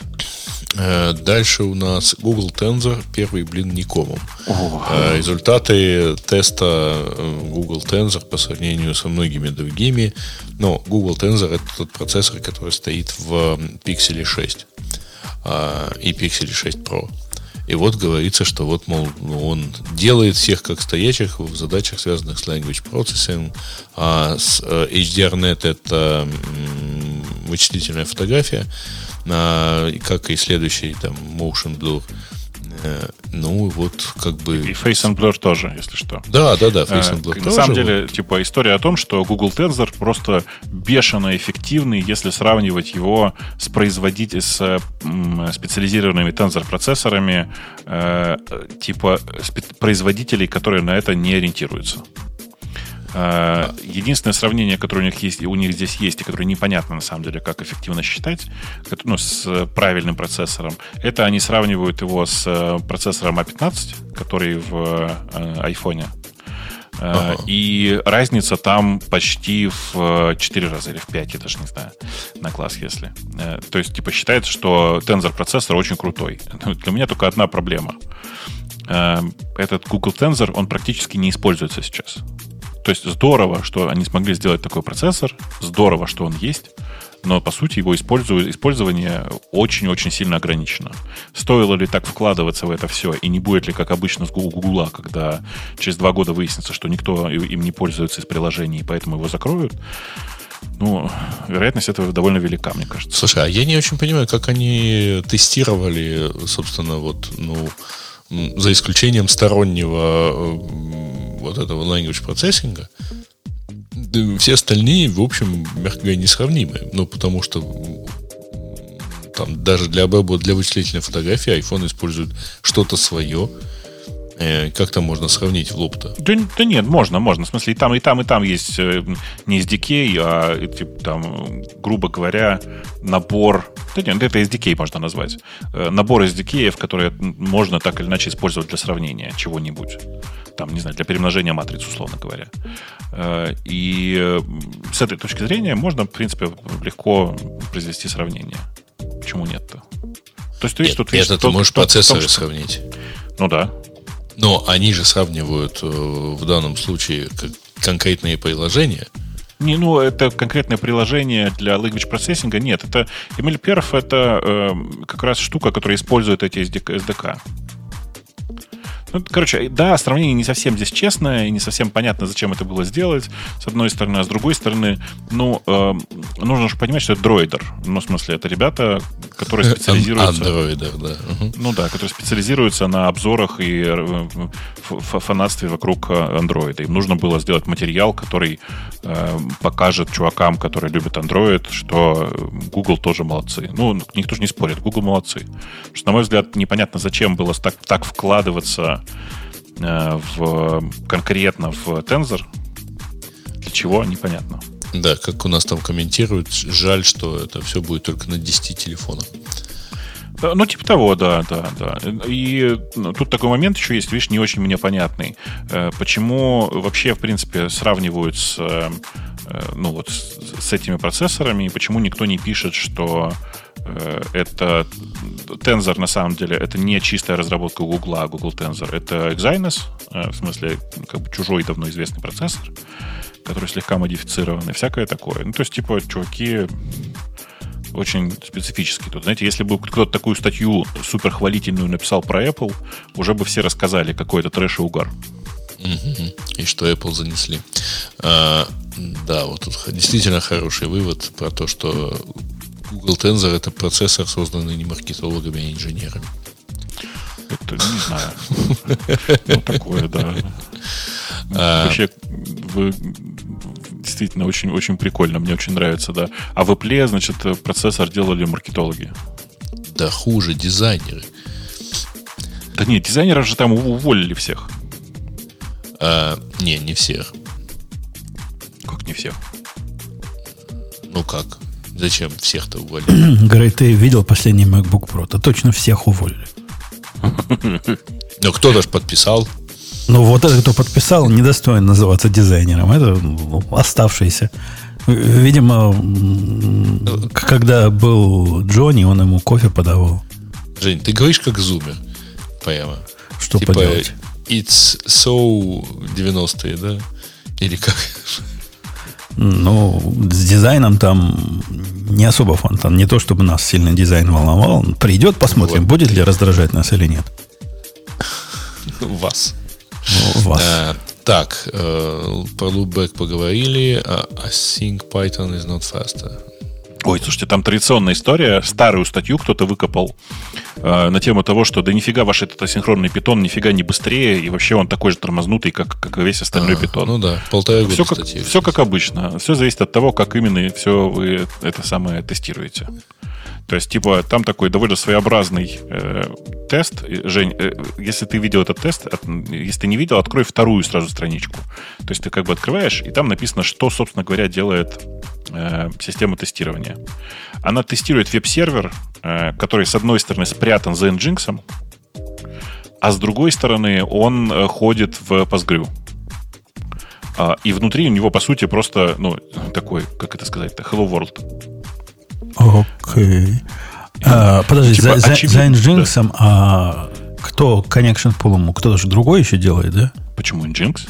Nginx, типа, ну, я, я Ну, продал... Nginx, Gunicorn. А, Gunicorn есть. Ну, ну, вот я же про это... UVSGI, видишь, у них там. Ну, то есть, как бы, непонятно, что чувак вообще меряет, и при чем здесь асинхронный питон вообще?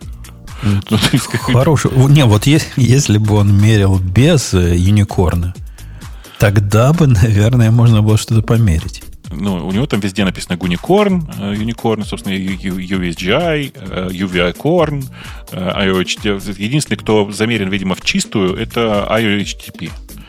Ну, как бы интересно, что замерен он с меньшим количеством воркеров, чем у синхронных тех самых, у синхронных э, э, у синхронного питона, э, что автоматически говорит нам о том, что чувак вообще-то уперся в, ну, в базу. Что, в общем, само по себе, как мне, как мне кажется, довольно предсказуемо. Ладно, короче, мы, на самом деле, мы, мне кажется, мы этот тест уже когда-то обсуждали, и он, конечно, очень смешной. Вот. То есть, типа, чуваки, прекратите заниматься херней. Не, ну асинхронные веб-фреймворки должны делать быстрее в определенных случаях. Как это как в мистику. В определенных случаях. Да, это как случаях, в мистику верить. Вот если ты говоришь, что ты на IO блокируешь или не блокируешь, и будет одно и то же в, в обоих э, вариантах. Да не так, это... Ну... Не, подожди, это другое. Я так понимаю, что вот эти все осинкой IO и прочее в питоне, это в основном конкурентность. То есть не то, что он сделает быстрее, он тебе сделает, возможно, больше запросов, например, но быстрее это с чего? Он потенциально даже медленнее может сделать, потому что некоторые примитивы могут стоить дороже, чем, не знаю, бомбить все в одном запросе, иногда его там, не знаю, припарковать и заблочить, чем там правильно синхронность, там какие-нибудь коллаборативные вот эти вот все твои карутины, вся вот эта фигня. Мне кажется, Слушай, что... все эти, все эти карутины в питоне, они же спрятаны в интерпретаторе. Ну, ну, возможно. Ну, окей, ну будет так же, да. То есть, скорее всего, с точки зрения перформанса на один запрос или там на фиксированное количество запросов будет так же. Но, скорее всего, их будет больше. Просто за счет конкуренции. То есть, конкурентность это вообще не про performance в общем виде, это про конкурентность. Да блин, в данном конкретном случае чувак хотел померить performance, в смысле производительность. Но померил он на самом деле производительность Nginx и э, производительность Postgre. И такой, о, нифига себе, с любыми фреймворками оказалось одно и то же. Ну еще бы, блин. Что еще могло быть? Э, окей. Есть еще хорошего что-нибудь? Да, вообще-то эм, нет. Ubiquity, Ubiquity, видишь, смотри, там ключевое ну слово есть. Э, а, а вы видели эту балалайку, кстати? Она такая странная. Я не сразу даже понял. Я, я до сих пор не очень понимаю, что это такое. Она типа как э, UDM, Dream Machine. Угу. Но называется раутер. И представляет собой как будто бы Dream Machine, только дешевле. Ну да, там ну, трава пониже, труба пожиже, все 79 долларов всего стоит. Ну, найди, так сказать, три отличия. Подожди, а за счет чего она так дешево? Там, то есть там и точка доступа, и роутер, типа, все в одном тоже. Да, там все в одном, но какой-то там Wi-Fi похуже, там это мимо поменьше будет. Э, хотя не, он 4 на 4 вроде бы. Хм. Ну, кстати, Wi-Fi 6 там даже лучше, по-моему, у Dream машины же он типа там предыдущая спецификация. Ну, вот, мере, вот, вот у них есть таблица сравнения, например, чего у них есть, чего нету. В этом, например, есть POI, они умеют по POE, ну, как минимум, можно питать по POE. Я не знаю, есть ли POE out у него, но POE in у него точно есть. То есть можно его будет без, без блока питания куда-то подцепить. Э, температуры, в которых он живет, они тоже такие, что его можно теперь спокойно поставить где-нибудь на чердак, ну, где дождь напрямую не так, льет. Так там контроллера нет или есть? То есть там типа все есть? Есть контроллер. И контроллер есть. И SD-карт слот есть. Слушай, но оно по всем характеристикам выглядит лучше, чем Dream машина. Не, ну чем-то оно наверняка должно быть хуже. Должно же быть хуже, чем Должно быть хуже. Да нет, не может я, быть лучше чуваки, дешевле, я, см- дешевле. я смотрю, единственное, чем оно отличается, это э, размером, э, то есть процессором. В одном случае это quad-core, в смысле в Dream машине это quad-core, а здесь это дву- двухъядерный процессор. Все. Но у меня утилизация, например, Dream машина, она там типа 35-40% выходит именно самой машины. То есть там, мне Что кажется... ты с ней делаешь? Что ты такое загружаешь? Ну, И- даже меньше, И наверное. еще, Это, еще думаю, Леха говорит, она, она тихо, у нее вентилятора не будет. А, кстати, у меня Dream машина тоже тихая, я прям не слышу. То есть я слышу ее только, когда она перезагружается, например, и все. А так, типа, вообще ее не слышно. Ну, то есть прям конкретно вообще не слышно. То есть это меня не напрягает. Ну, просто эта штука, вот это, как Dream Router, стоит в 4 раза дешевле. Но это пока, пока такое, э, раннего доступа. Может, оно будет потом... Я уже подписался. Когда придет, думаю, ну, надо заиметь за какие-то деньги. Мультигига нет. Слышите? Что-то... Мультигига нет. Что-то такое. Как бы, я смотрю просто сравнение и вижу, э, типа, отсутствие мультигиг порта. А на UDM Pro есть такой? Да, На, на UDM, в смысле, есть такой? ты да, говоришь? да. Окей. Это для... с- Мультигиг порт, это в смысле, который более, более, более гига- гига- А. гигабита, который дает. Да. Но чтобы его У меня всё равно подключить к нормальному свечу. Если него уже того, брать да. 10 гигабитные эти Да. самые. Что-то меня терзает с- смутное сомнение, что... То есть реально по всем характеристикам это будет точно так же, только лучше и будет стоить в 4 раза дешевле. Но, есть, но ну, вот в у них, у, них же, они- у них же есть такие гитики страны. Например, у меня на хозяйстве сейчас два э, LI 6, 6, 6 вот этой э, подмножества. AP, которые э, точки доступа. Они стоят 99 долларов. Они по всем характеристикам, как Nano, но только лучше, которые стоят в два раза дороже. И это вот так, реальность такая, да. Как-то они позволяют себе каннибализацию, самоканнибализацию. Слушай, ну мы не знаем, в какую цену оно будет, когда оно выйдет, потому что когда оно выйдет, еще непонятно. Это же все еще процесс разработки. Не, ну если оно будет стоить 90 долларов, то я, я не то, что оно убьет ну, UDM, мне кажется, оно вообще там полрынка уничтожит. Такая Так это штука может за быть и штука как раз вместо UDM. Ну, блин, ну как-то слишком, слишком хорошо за 80 долларов. Ты понимаешь, слишком. Это ну, нереально хорошо за 80 баксов. Да нет, я думаю, что оно не будет стоить 80. Мне тоже кажется, что не будет стоить 80. Потому что иначе я бы купил сразу его. Вы видели, да, что там Даже типа нужно... зачем. Все этот самое э, пишут, что доступно только для пользователей Early Access. Женя, ты не пользователь Early Access? Ну, я, я, я пользователь, во-первых, но он- они даже и нам не дают. Я подписался туда. На Подожди, пред- подожди. А, а как у тебя выглядит вот эта страничка, которая у них про, про Dream Router? Никак пока? Я, я зашел на страничку про этот Dream Router. Они говорят, типа, внесите свой email, мы вам дадим знать, когда можно будет загрузить. А, В- понятно. вам себе купить. Понятно. Ну, что сказать. Э, Выглядит как э, супер железка, и если они выйдут э, на будущий год, то я бы с удовольствием купил себе. Три. Меня, меня интересует вот что. Вот в UDM Pro его контроллер, по-моему, он такой эксклюзивный. Его никакому другому контроллеру нельзя поженить. А эту штучку можно будет поженить с чужим контроллером? Я хочу Зачем? ей управлять. ей- ну, мне не надо, чтобы она была центром моей вселенной. У меня в центре вселенной уже есть другой контроллер. Мне хочется из этого всего, чтобы был всего лишь Wi-Fi раутер, который я конкретно в режиме бриджа буду использовать. И все, больше ничего мне от него не надо. И его контроллер в этом смысле для меня совершенно лишний. Вопрос, может ли она управляться чужим контроллером? Вот вопрос вопросов. Ну, за такие деньги стоит купить, попробовать, и, и будет понятен ответ. Но они же в меше в любом случае должны работать, правильно? Ну да, Да-да-да, оно, оно мешное, мешное. оно мешное, это мешное, но управлять отдельным местом не хотелось бы. Хотелось бы А, всё что, в смысле, я понял. То есть, чтобы как он, как типа, как вот эти маленькие таблетки, да, у нее работали. Ну да, на, на чужом контроллере, чтобы работал. Точно. Э, окей, ну что, на этой оптимистической ноте? Да, я думаю, пора. Что-то там еще было же, Чё? мне кажется, Чё? нет? Чё? Не про тонкоин же ты хочешь рассказывать. Не, господи, спасибо. А, а ты... ты же... Вы видели, да, нам в очередной раз закинули историю про список слов, которые не рекомендуется использовать в документации в Гугле. Женя, как ты по этому поводу вообще не прошелся? А я на них посмотрел, там не все слова от, от безумия полного. То есть некоторые от полного безумия головного мозга и от полной продвинутости и либеральности, а некоторые я даже с трудом представляю себе, почему так. Но... Ну, есть у тебя что такое, какой-то конкретный пример? Ну, сейчас я их открою, подожди. Я даже с, э, с коллегой, со своим э, ультралиберальным это разделил. Он спросил, what the fuck, сказал коллега. Э, где, где, где ссылочка-то?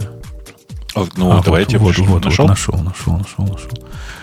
Не, ну все, что связано там black, black, black, это понятно, да, они дуют на воду, чтобы... И, ну, а, а female adapter ну, то тоже понятно. Подождите, а above-то чем вам не нравится? Не, подожди, мне больше не нравится, больше возникает вопрос, а как они требуют заменить э, FAT или там FAT, FAT connection или FAT client? А там было они exhaust, что-то такое там. Не-не-не, high capacity network connection вместо FAT connection. Не, вот Слушайте, а почему нельзя использовать, э, почему нельзя использовать АКА? Вместо Но... этого рекомендуют расшифровывать. А, Блин, а в чем тогда смысл? Они, они не все вот такие, которые можно объяснить э, какими-то нашими теориями заговора. Для некоторых, видимо, какие-то внутренние смыслы. Ну, почему, например, dead, dead, чего, dead Q, они как, dead letter Q, почему его нельзя использовать? В нем-то нет никакого политического контекста. Так dead есть. No. Так ну. подождите, это ж все, и теперь все стало на свои места. Google-то тайно британцы. Они говорят, селфон нельзя использовать, надо использовать mobile phone. А? вот, вот, вот почему, почему. В, в этом нет никакого подтекста, но какие-то свои заморочки внутренние. Фу нельзя использовать.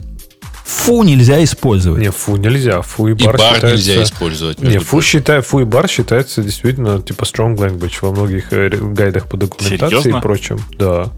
Ну, то есть фубар это же из, из армейского сленга, и оно прям негативную, строго негативную коннотацию несет. Более того, матерную, скажем так, коннотацию. Поэтому, да, оно прям во многих гайдах по рекомендации и примерам рекомендуется это не использовать. Гору нельзя использовать тоже, наверное. А, это, вот, это э, апроприация, да? Вот это да. А, click here нельзя использовать. Почему? Нет, ну потому что это, видимо... Подождите, а как же этот конс нельзя использовать? А как же они на кложе тогда пишут?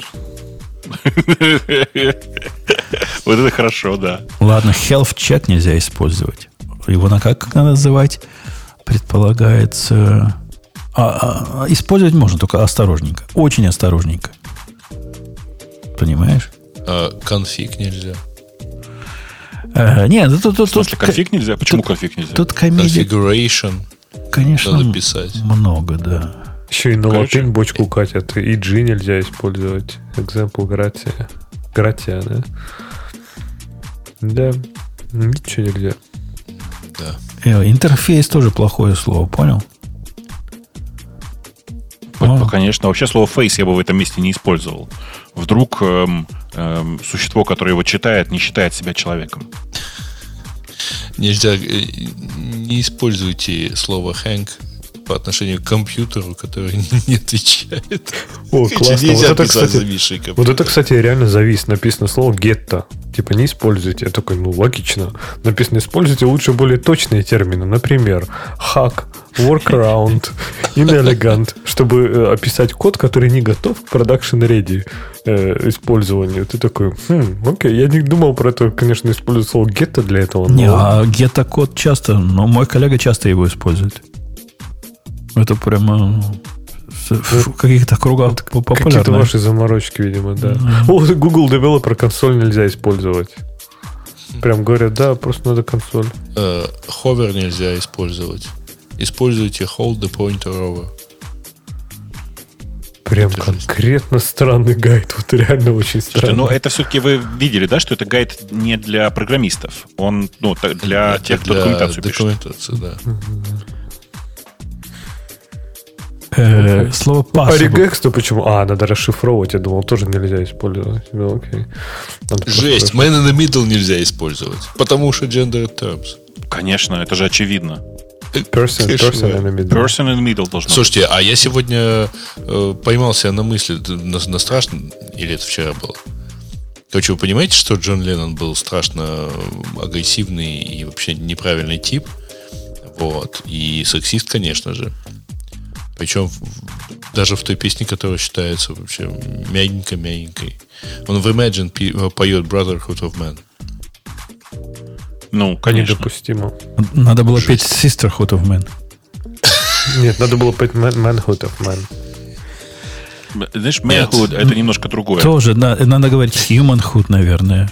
Humanhood of human. Of humans, да. Да, mm-hmm. что-то в эту сторону. Хотя в human тоже man есть, там надо по-другому. Канадские их рассказывал, как правильно называть, этих хьюманов, чтобы не обидно было. Я уж не помню, какое он слово предлагал. Э, ладно, мы что-то в сторону дошли. Давай, давайте кнопку Давайте нажимать. заканчивать. Давай. Давайте, крутите. Поехали. Пока. Это шоу создано при поддержке Digital Ocean App Platform, новой платформы для построения современных облачных приложений. С App Platform вы можете быстро и легко строить, запускать и масштабировать как приложения, так и статические веб-сайты. Просто укажите свой GitHub репозиторий, и App Platform позаботится об остальном. Благодаря тому, что мы используем нашу собственную инфраструктуру, стоимость такого решения будет значительно ниже. App Platform построена поверх Digital Ocean Kubernetes, что позволит вам мигрировать свои приложения, полностью контролируя инфраструктуру, в том числе используя мощный API.